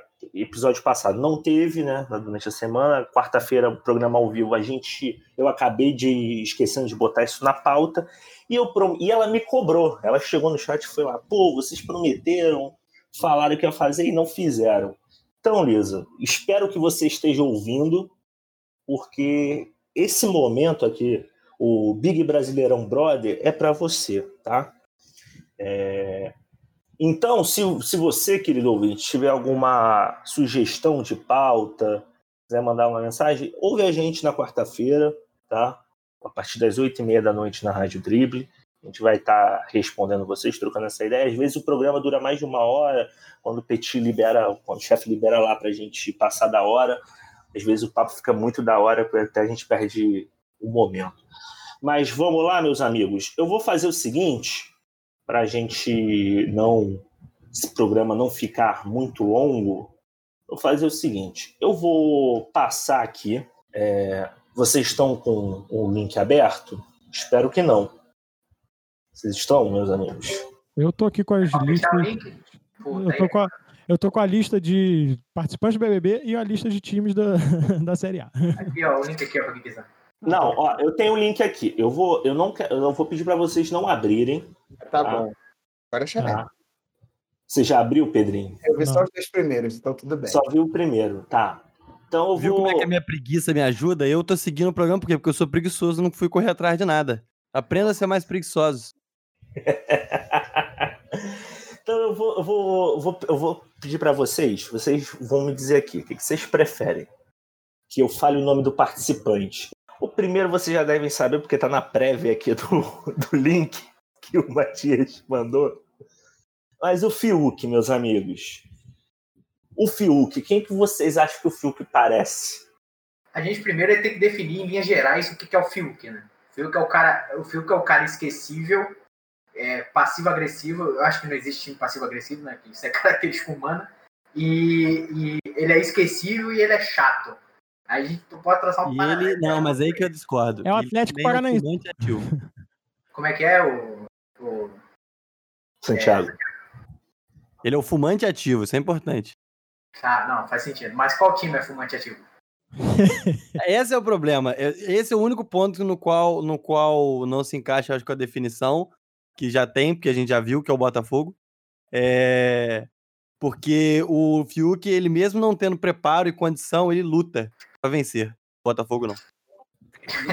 Não, mas eu gostei, porque eu tinha aberto, eu já tinha visto esse aqui, eu gostei muito da descrição do, do, do, do link do lance. É, é, meu irmão, os caras botam o Fiuk como relacionado a Botafogo, que ele é, entrou pela história, mas no jogo ele é apático e não faz frente a ninguém. Eu achei uma definição triste, melancólica, porém real. Parece é, que está é. morto só esperando alguém enterrar. Essa é boa. Essa é boa. Vive chorando pelos cantos e, e protagonizando vexames usa um tapete no pescoço para provocar o rival Fluminense. Aí foi foda. Aí foi foda. Aí foi foda. Então eu vou passar pro segundo. Meu amigo, Gilberto. Quem é o Gilberto no Brasileirão? Cara, não, cara, eu tenho, eu tenho que ver esse link, porque esse link, esse link é de fevereiro, maluco. Os caras botaram é. Gilberto passou internacional, pelo amor de Deus. Não é, tá muito datado, tá muito datado. Por favor, vai, ser, vai ser vice, né? É isso que eles querem dizer? Ai, meu Deus, cara. Que é, vai ser vice. Porra. vai ser vice. Tendo em, vista, tendo em vista que ele vai ser vice, porque a gente já sabe quem vai ganhar esse Big Brother, para tristeza de muitas pessoas, pessoas de bem desse país, o, como internacional cabe muito bem a comparação com o Gilberto. Chegou, chegou sem. Mas sem é a Carol quem tem que ganhar, que esse é o Flamengo. Tá, você tem um ponto. Mas, mas olha só, a pessoa favorita a ganhar representa muito, entendeu? Os, é, time da ordem, é o time da ordem. É o time da ordem, entendeu? Ele foi forjado para ser o time da ordem. Não entra e a torcida é chata pra caralho, é verdade. É, então, eu concordo, tá rindo porque é eu, eu acho, acho interessante essa comparação do Gilberto com, com o Internacional. Só um negócio. Cara, eu só digo um negócio. Gil do Vigor está vivo e vai jogar no Vasco. É só isso que eu tenho que falar aí. Cara, você, vocês ficam falando que eu sou cacto, mas porra, na moral. Não, tipo isso, assim... tá vendo como é que você é, é vitimista? Entrega muito. Ah, você é igual Pedro, a Sara que Pedro, não aguentava não falar que era Bolsonaro. O Pedro, o Pedro literalmente falou, tá rindo porque é cacto. Ai, vocês estão ficando maluco, cara? Eu falei essa porra, cara. Vocês estão ficando louco? É verdade. Aí quer tirar de maluco. Vai se fuder. Cara, não, mas eu, eu concordo que a torcida é chata pra caralho. Eu, eu, a começar por você, seu cara de pau. Cara, eu nem falo nada. Você, eu, eu só me divirto com vocês atacando ela. Eu só me Chupa divirto. seus otários aí, ó. Chupa aí, ó. Juliette aí, cara, Porque vocês. Cara, eu nunca levantei o nome dela no grupo. Vocês são os primeiros a A falar. gente que fala o nome dela. Ninguém nunca fala. Isso é- Cara, isso é muito engraçado. Que nego fala. Gente, Porra, ninguém fala, todo mundo fala dela. Porra, vai tomar no cu, cara. Olha Eu vou explicar, eu vou explicar, peraí, eu vou explicar. O ouvinte conhece, que conhece o nosso, nosso roster, entende o porquê da torcida dele pra Juliette. É por identificação. Ele fica vendo a Juliette sendo desprezada por- pra- pela gostosinha lá da VTube, e aí ele se identifica, entendeu? É essa ânsia que o Deluna tem de ser, de ser humilhado por uma mulher que ele acha gata. É isso. Não, a Vitu... ó, Caralho, lembrando que a Vitube hoje reclamou que a Juliette está tratando ela mal. Cara, na moral, muito. Cara, joga muito. Ela, essa menina joga muito, mano. Joga muito. É- Ela aluga, ela aluga um triplex do Lula na cabeça da Juliette, mano. Então vamos pular aqui pro da Vitube. A Vitube é o São Paulo do Diniz. Ela vai apresentar um belíssimo futebol, Pô, vai é decair coisa no final e vai, e vai cair, entendeu? Não, não. É um futebol, é um futebol que algumas pessoas acham que é um belíssimo futebol, mas Mas no fundo é mau caratismo. é, Mas só ganha quando não, os outros. Então tá pronto. Então, tá, beleza. Vitube é Grêmio. Também acho, VTube é o Grêmio. Caralho, Matias, na moral, preciso ficar uma racista. Ah, ó, não. Vamos tomar processo de graça aqui. Não, outro dia eu falei. Não, então ela tem que ser o Fluminense. Qual é? Não, ó. O Grêmio é uma boa. O Grêmio é uma boa. Joga, mas a gente não gosta muito. Nem quando joga bem a gente gosta muito. Mas você gosta de São Tá, Paulo? mas aí fale por você. Eu gosto da Vitube, tá ligado? Pô, Eu gosto dela, ela fazendo esse jogo Ah, vai tomar no cu, moleque. Ah, eu Não, eu acho-. Só cai na conversa dela quem quer. Eu acho que os caras. Chegou no nível que os caras estão tão debilóide frente a ela que eles merecem esse papinho dela. Mas falar que eu gosto dela é foda. O. Caio, o Caio é um cara que é literalmente um caloteiro, tá ligado? Um golpista. e cai no papo de uma mina de 20 anos, mano. Às vezes ele não cai, às vezes faz parte do, do, do- do truque do calote. filho. A bem do entretenimento. Eu gosto da Vitu, vou explicar aqui. Eu gosto da Vitu pelo bem do entretenimento. Que essa edição tá meio merda. Então, ver ela manipulando o jogo, chegando no top 10, tomando um voto, eu acho foda. É, é o. Mas vamos combinar aqui. O Fiuk afinou pro Arthur ou não? Afinou. Não acho Ou foi o não. Não acho contrário? não, não acho não. Não acho não. Não, quem, quem afinou foi o Arthur. O, Foi o ele que puxou o Arthur. Que tu É. falou, Arthur. Foi isso mesmo que você É. ouviu. Porta na É, era pra ter falado assim. Eu falei que você é um cuzão. Né? Mas aí, Mas Fiuk mas aí. Afinou. Não, mas ele afinou depois que ele foi pedir pra Juliette com ele pegar o, o ovo de chocolate. o Arthur ficou chorando na sala, mano. Mas depois. Não, não, não, mas ele foi dois cagão, dois cagão. Ele tirou o Fiuk de perto. Falou: ó, esse maluco aí. Não, eu acho que. Eu acho que o. Eu não acho, eu não acho nem que o Arthur afinou. Porque eu acho que ele só se ligou que ele não podia ficar repetindo cuzão naquele horário, porque tava antes de meia-noite ainda. Tem vezes, pô, fala assim, meu irmão, poucas ideias, meu cuzão. O Fiuk errou, o Fiuk errou. Quando ele for cuzão, era pro Fiuk ter falado, ah, meu pau na tua mão. E acabou. e acabou. MVP, caiu um milhão na cabeça dele. foda-se. Meu Ai, pau na tua mão. Vocês são muito infantis. Cara, vamos seguir. É, na próxima da lista veio o Caio. Quem é o Caio? Caio, o Caio tem que ser um time que dá ótimo. O Caio é o Cruzeiro, pô. O Caio é o Cruzeiro, só que ele tá na Série A. Não, Atlético Mineiro. Não, mas aí é da, é da Série A, da Série A 2020. Então por que, que falou que o Fiuk é o Botafogo? Da Série A 2020. Ah, tá, pô. Pô, E aí? então, clube que dá calote, porra. Mas o cara não é. Não, mas ele, gente, lá dentro ele não é marcado por ser um caloteiro. moleque. Não, não, não, não. Aqui fora ele é uma Mas a lista não foi feita lá dentro. Então, tudo bem. O Caio é o Corinthians. O Corinthians é um puta clube É caloteiro. Só que ninguém fica falando muito disso, É tá ligado? verdade. Time de meio de tabela. né? É, É. time de meio de tabela, tá ligado? O pessoal, o pessoal finge que o Corinthians não deve bilhão por causa daquela porra daquele estádio. Que no começo do campeonato todo mundo fica, pô, é favorito, blá blá blá. Mas aí, Não, tipo. favorito ninguém achou que era, não.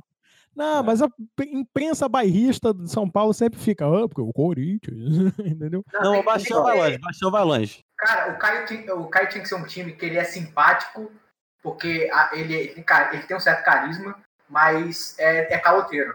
É a Chapecoense. Simpático, homofóbico, caloteiro, ele é que Corinthians é perfeito. É o Corinthians, pô. segundo, segundo lance, o Caio é o Fluminense. Nas Não. redes sociais, taxado de caloteiro por não pagar suas dívidas. Isso aqui é Esse Série B, negócio da Série B. Exatamente. Recentemente vem conquistando público com jogos que superam as expectativas. mostrando que são guerreiros. Ambos têm tudo para terminar no G5 e buscarem algo maior em 2021. Caraca, Não, hoje em dia não tem tudo pra terminar no G5, não. Caio- Marolu que sabe, filho. Acho que o Caio tem pra chegar no G5, não, mano. não, não tem mais não. O que ele já fez é impossível, Tiago. É Coringão. É o oitavo lugar se jogar muito bem, não empatar dois jogos, dá pra empatar. É, Então é G8. É. É, G8. E o Arthur, quem é? Adivinha da pergunta, que loucura. Cara, eu tô perguntando pra vocês, quem vocês acham que o Arthur é, caralho? Calma, calma, tá nervoso, calma. O Arthur Vai é de um novo, vai de novo, vai de o novo. Olha só, o Arthur é um time que ele tem que ser escroto na maior parte do tempo, mas de vez em quando ele faz uma graça que te, te deixa feliz. Não, não, não. A- a- o negócio do Arthur, ele, que ele promete e não cumpre. Que ele já falou muitas vezes que ia tocar os arábios. Mas aí ele O é Atlético o Aí time. ele ia tocar fogo no jogo. É o Atlético Mineiro, cara. o Chico, Atlético você é de uma precisão. Pô, é mas aí, Atlético Mineiro. olha só, Nem parece que tá lendo a matéria, nem parece que tá lendo a matéria. Eu não tô, não. Eu não tô, não. Te juro, Olha foto computador. Mas se for prometer e não cumprir, ele vai caber como qualquer time da Série A, tá ligado? Não, não, não, não. Não, 2020 é o Atlético Mineiro, pô. não, quando começa o campeonato, a gente já falou sobre isso na UF. Quando começa o campeonato, tem aqueles favoritos imediatos, tipo, Sempre o Atlético Mineiro. Rodada zero, Sempre. quem vai ganhar? Grêmio, Atlético Mineiro, Corinthians, hoje nem tanto, mas São Paulo, Flamengo. falado, São Paulo, Flamengo e Palmeiras, sei lá. Mas Inter, sempre essa Inter. quem nunca entrega nada. E o Inter Tá também, bom. inclusive. Atlético Mineiro, Atlético Atlético Mineiro. Mineiro. Agora tem jogo. É Parrudão, que agora tá com mais jogador, não sei o quê, pá. ganha, Caraca, na moral, esse Chico devia ganhar dinheiro. É o cavalo É o galo doido, não sei o quê. Aí Como toma titular pra América Mineiro, tá ligado? Como diria, Perde pro Botafogo, né? E perde pro Botafogo sempre, tá ligado? como diria o Galvão, é o que? É galo duro. Galo duro. O Chico não tá vendo mesmo a matéria, Chico? Não, pô, pô, tiro foto pra você, se quiser. Eu tiro foto da matéria.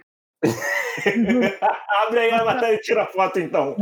Faço chamada de vídeo no grupo lá, se quiser. Cara, então, o Chico acertou. O Arthur é o Atlético Mineiro. Não, Na não tem certo e aparência, errado. Não tem certo e errado. Ah, O certo é o que a gente vai falar aqui, porra. É. Eu não sei nem porque a gente tá lendo essa matéria ainda. Foda-se essa matéria. também Depois não. É, pô. Ah, só pega a lista aí de quem tá no BBB ainda e É, eu, vambora. só, eu, só tô, eu só tô no link porque tem todos os participantes e os times. Eu é isso. Eu fiz isso, eu tô aberto aqui com a lista de participantes e com a lista da Série A. Vamos seguir. Então o que, que a gente faz? Continua nisso aqui? Ei, Feliz, acaba de falar os participantes, ô seu Ah, ceboso. o Nego Di. Que nego Di, meu filho. Que Big Brother você tá vendo, amigo? Não, O ele, a gente vai Nego Di é o gente O Nego de é o. Vasco, que já, já foi embora. Cara, Tá da matéria, não tá? cara, o Nego Di, o Nego Di ele tem, que ser, ele tem que ser esquecível como as pessoas que saíram antes. É o- um time esquecível da Série A. Vasco, o Nego Di é o Vasco do Ramon. É. É o Vasco do. Ramon.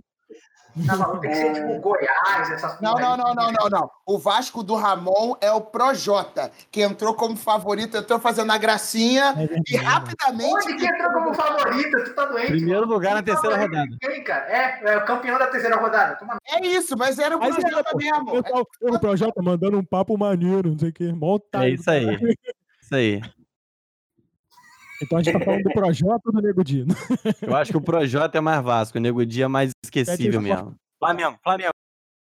Flamengo. Vai- a gente to- Ninguém quer que ganhe, mas vai ganhar. Ninguém quer de bem quer que ganhe, né? Lógico. É, Porra, O Carla Rodolfo tá no jogo ainda, nessa Carla brincadeira. Dias, Paulo. finge- Não, é o Fortaleza. Finge que vai, mas não vai. Tem um maluco que faz de gato sapato.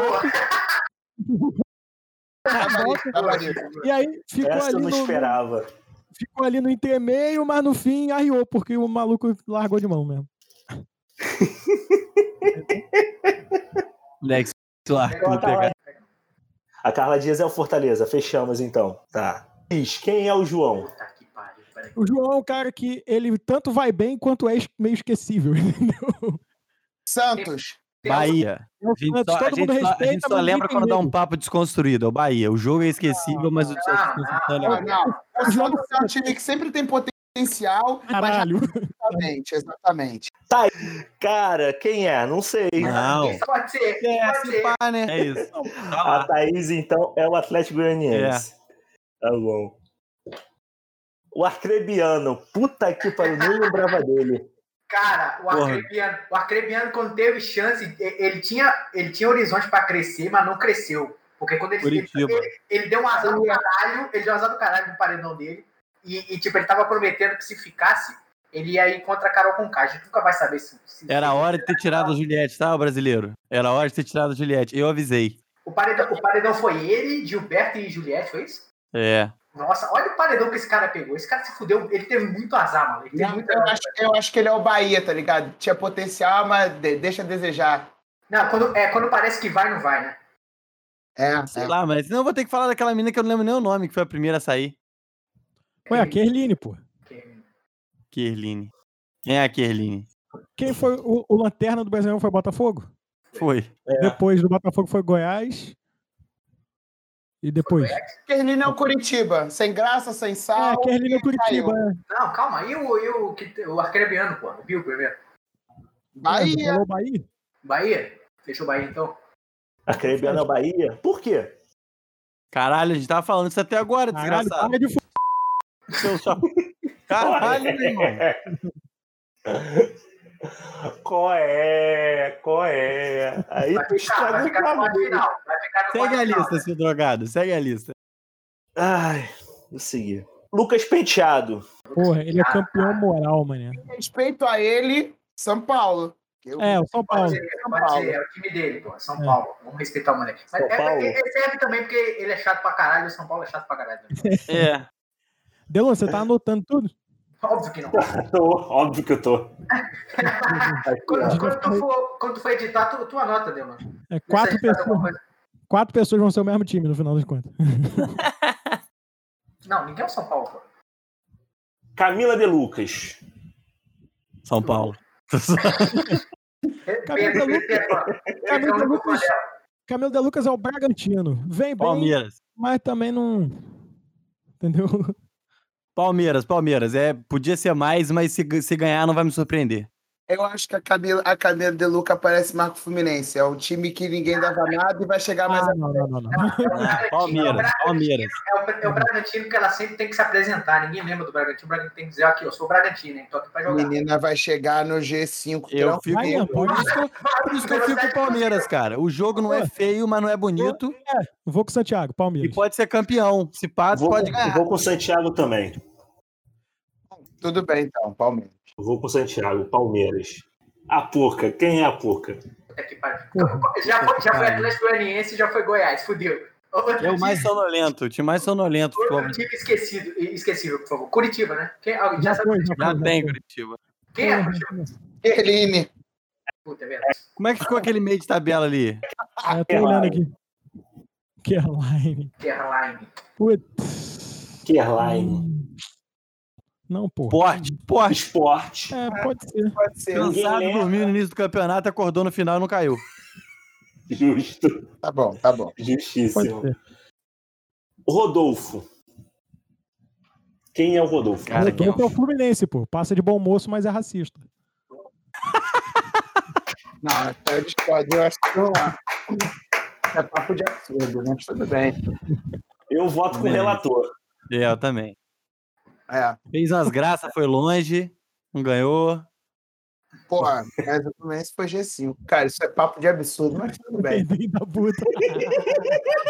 Olha o cara, cara. Olha, olha. Tu torce pro Rodolfo. Fica quieto, para de reclamar. Parabéns, parabéns, Pedro. Você é do time do Rodolfo, Que cuzão do caralho. Quando vocês estão fazendo essa comparação, tô vendo meu time passar sufoco pro River, pô. Vai tomar no cu vocês. É Foda-se. igual o Rodolfo passando sufoco pro Caio, pô. Lumena. Puta merda. Pô, nem lembrava da Lumena, mano. Pô, já foi o Bahia? Pô, podia ser o Bahia essa, mas já foi. Já foi, né? Boa. Quem é que botou no Bahia? Eu não lembro, acho que o Bahia foi. Foi, Bahia foi. Bahia não Bahia foi, foi. não. Foi o Bill? Bahia foi, pô. Foi o Bill, é, foi o Bill. Pô, Quem Bill. sobrou também dos times da, da Série A? Parece que tem mais participante do que time, pô. Não, tem 20 e 20. Tá, tá certinho. Eu sei, pô, eu sei. Ceará, Atlético Paranaense. Ceará. Por quê?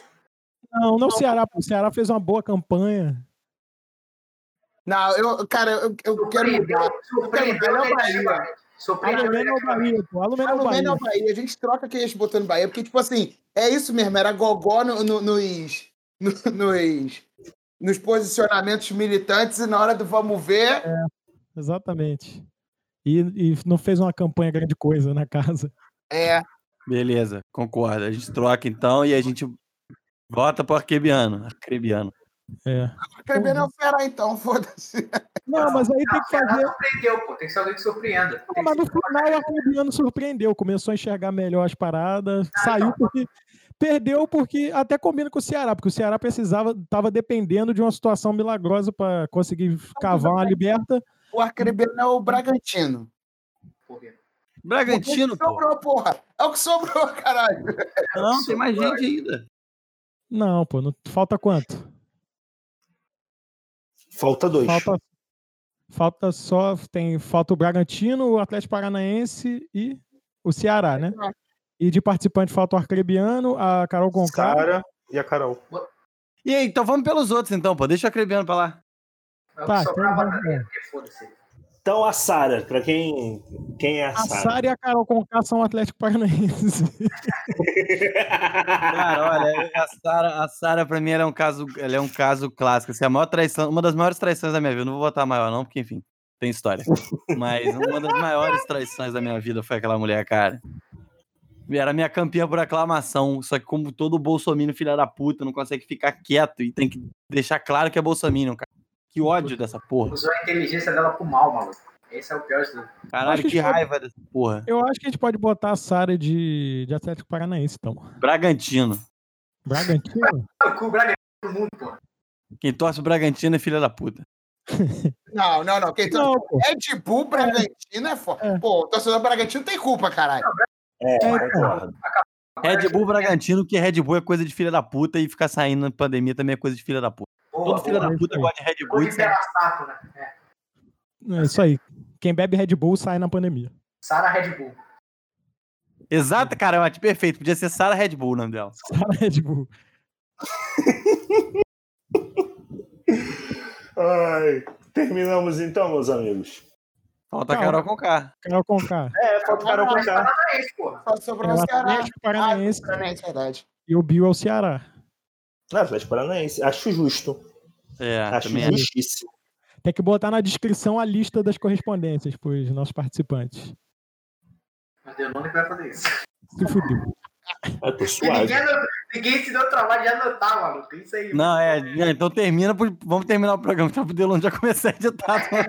Não, não, não. Aí vocês são filho da puta, porque eu tenho que editar, eu tenho que montar a pauta, aí, porra, eu tenho que anotar também. vocês- Aluna, você não vai editar, você vai ouvir a parada de novo e você vai. Ah, fulano é fulano. Não, É, ué. Não. Mas se, se você não quiser, então foda-se também. É, não nosso, nosso ouvinte que se vira. Eu não posso fazer isso porque eu sou estrela, entendeu? O nosso ouvinte que anote. Exatamente isso. Você aí, ouvinte, pega um caderninho, volta pra pra quando a gente começou a fazer isso e começa a anotar, depois manda pra gente. É, não, bota, esse, bota um áudio do, do Pedrinho imitando o Milton Cunha e fala pra volte para o minuto tal, vai. No! God, please, no! No! No! No!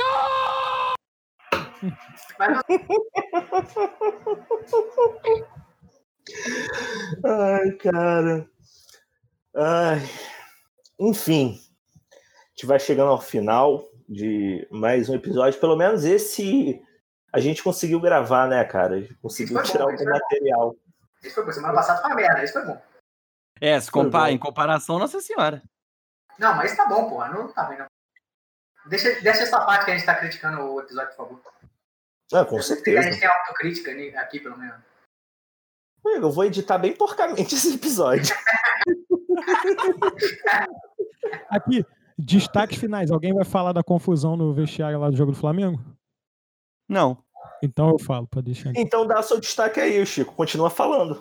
O meu destaque final vem ao melhor estilo Rede TV, né, da TV Fama. Já vou começar até com ok, ok. É, no jogo do Flamengo, na, nessa grande final aí da Supercopa, final de um jogo só, tiveram muitos lances emblemáticos, bonitos, polêmicos. Um deles foi a confusão no vestiário, que interessou demais o Galvão, que cagou porque estava rolando no jogo, insistindo em mostrarem, mas como ele não tinha ingerência sobre a transmissão, não mostraram. E o setorista Venê Casagrande, aquele mesmo que, se eu não me engano, xingou a Ana Thaís Matos no Twitter e depois fingiu que não era ele, é, contou essa história pra gente. E eu vou ler aqui o que ele falou. A confusão no corredor de acesso ao vestiário começou quando João Martins, auxiliar do Palmeiras, foi expulso e ficou no corredor xingando o Bruno Spindel. O diretor do Flamengo tirou a máscara e foi tirar satisfação com o João. Neste momento, o auxiliar foi para cima do, do, do Spindel. Marcos Braz estava ao lado de Bruno Spindel e os três discutiram e se xingaram. Depois teve início uma troca de socos entre Marcos Braz e o auxiliar do Palmeiras. O vice de futebol do Flamengo chegou a cair no chão na hora da troca de soco. Caiu porque tropeçou tentando dar um soco. Imagina essa cena de turma do Didi do caralho. O soco em João Martins, né? Então a confusão começou entre Bruno Spindel e o auxiliar do Palmeiras e se agravou depois que os jogadores foram lá para fora, foram lá para dentro, aliás, e esse, isso que foi narrado aqui explica muito o Bruno Viana ter saído de lá dentro do vestiário rindo, que falaram na transmissão.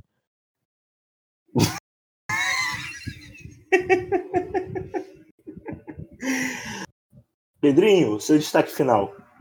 Mano, eu, eu queria muito que ter visto essa cena aí. Teve uma cena no, agora no jogo que terminou ainda há pouco, Atlético Mineiro e, e Cruzeiro, do William Potker e o, e o Hulk discutindo. Só que nesse caso tinha imagem do, do vestiário, do vestiário não, do, do corredor, né? Daquele corredor de subir do túnel. Infelizmente não tinha no jogo do Flamengo. Enfim, meu destaque final hoje é indicação. Série que eu demorei a assistir porque eu sou preguiçoso, mas meu destaque eu deixo aqui para quem queira assistir. WandaVision. Achei WandaVision bem legalzinha. E é isso aí, assistam. Matias, destaque final, meu amigo. Bom dia, boa tarde, boa noite a todo mundo. É, o programa hoje foi bom. É, de, de, acordo com alguns, não foi tão bom assim, mas foi bom sim, acreditem em mim. É, meu, meu destaque aqui vai pro. Eu acabei de ver aqui o resultado é, de é, Betis 1, Atlético de Madrid 1, lá em Betis. Ou seja, com esse resultado, o Atlético de Madrid ainda é líder, mas tem um ponto só a mais do que Real Madrid, que é o segundo, e dois a mais do que o Barcelona, que é o terceiro. Atlético de Madrid que já liderou com 10 pontos, 10 pontos de diferença, e que nos últimos cinco jogos ganhou um jogo só. Empatou dois, perdeu um, ganhou um.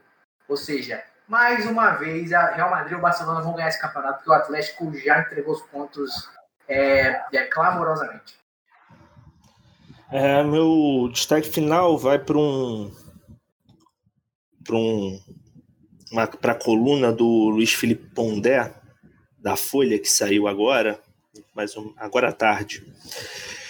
É é foda, cara.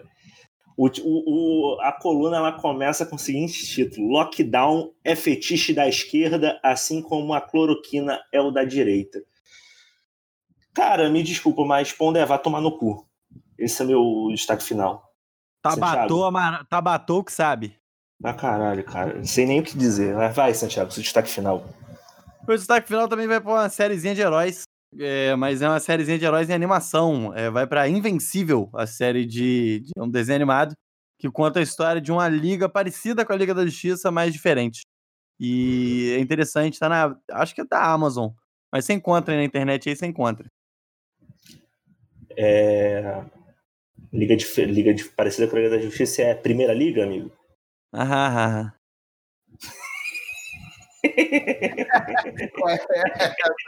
Essa me quebrou.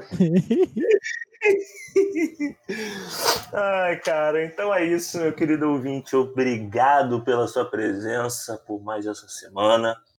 Lembrando sempre, segue a gente nas redes sociais, mais quatro podcasts no Instagram e mais quatro pod no Twitter. É, Quarta-feira, como eu já disse, tem programa ao vivo na Rádio Drible partir das oito e meia da noite.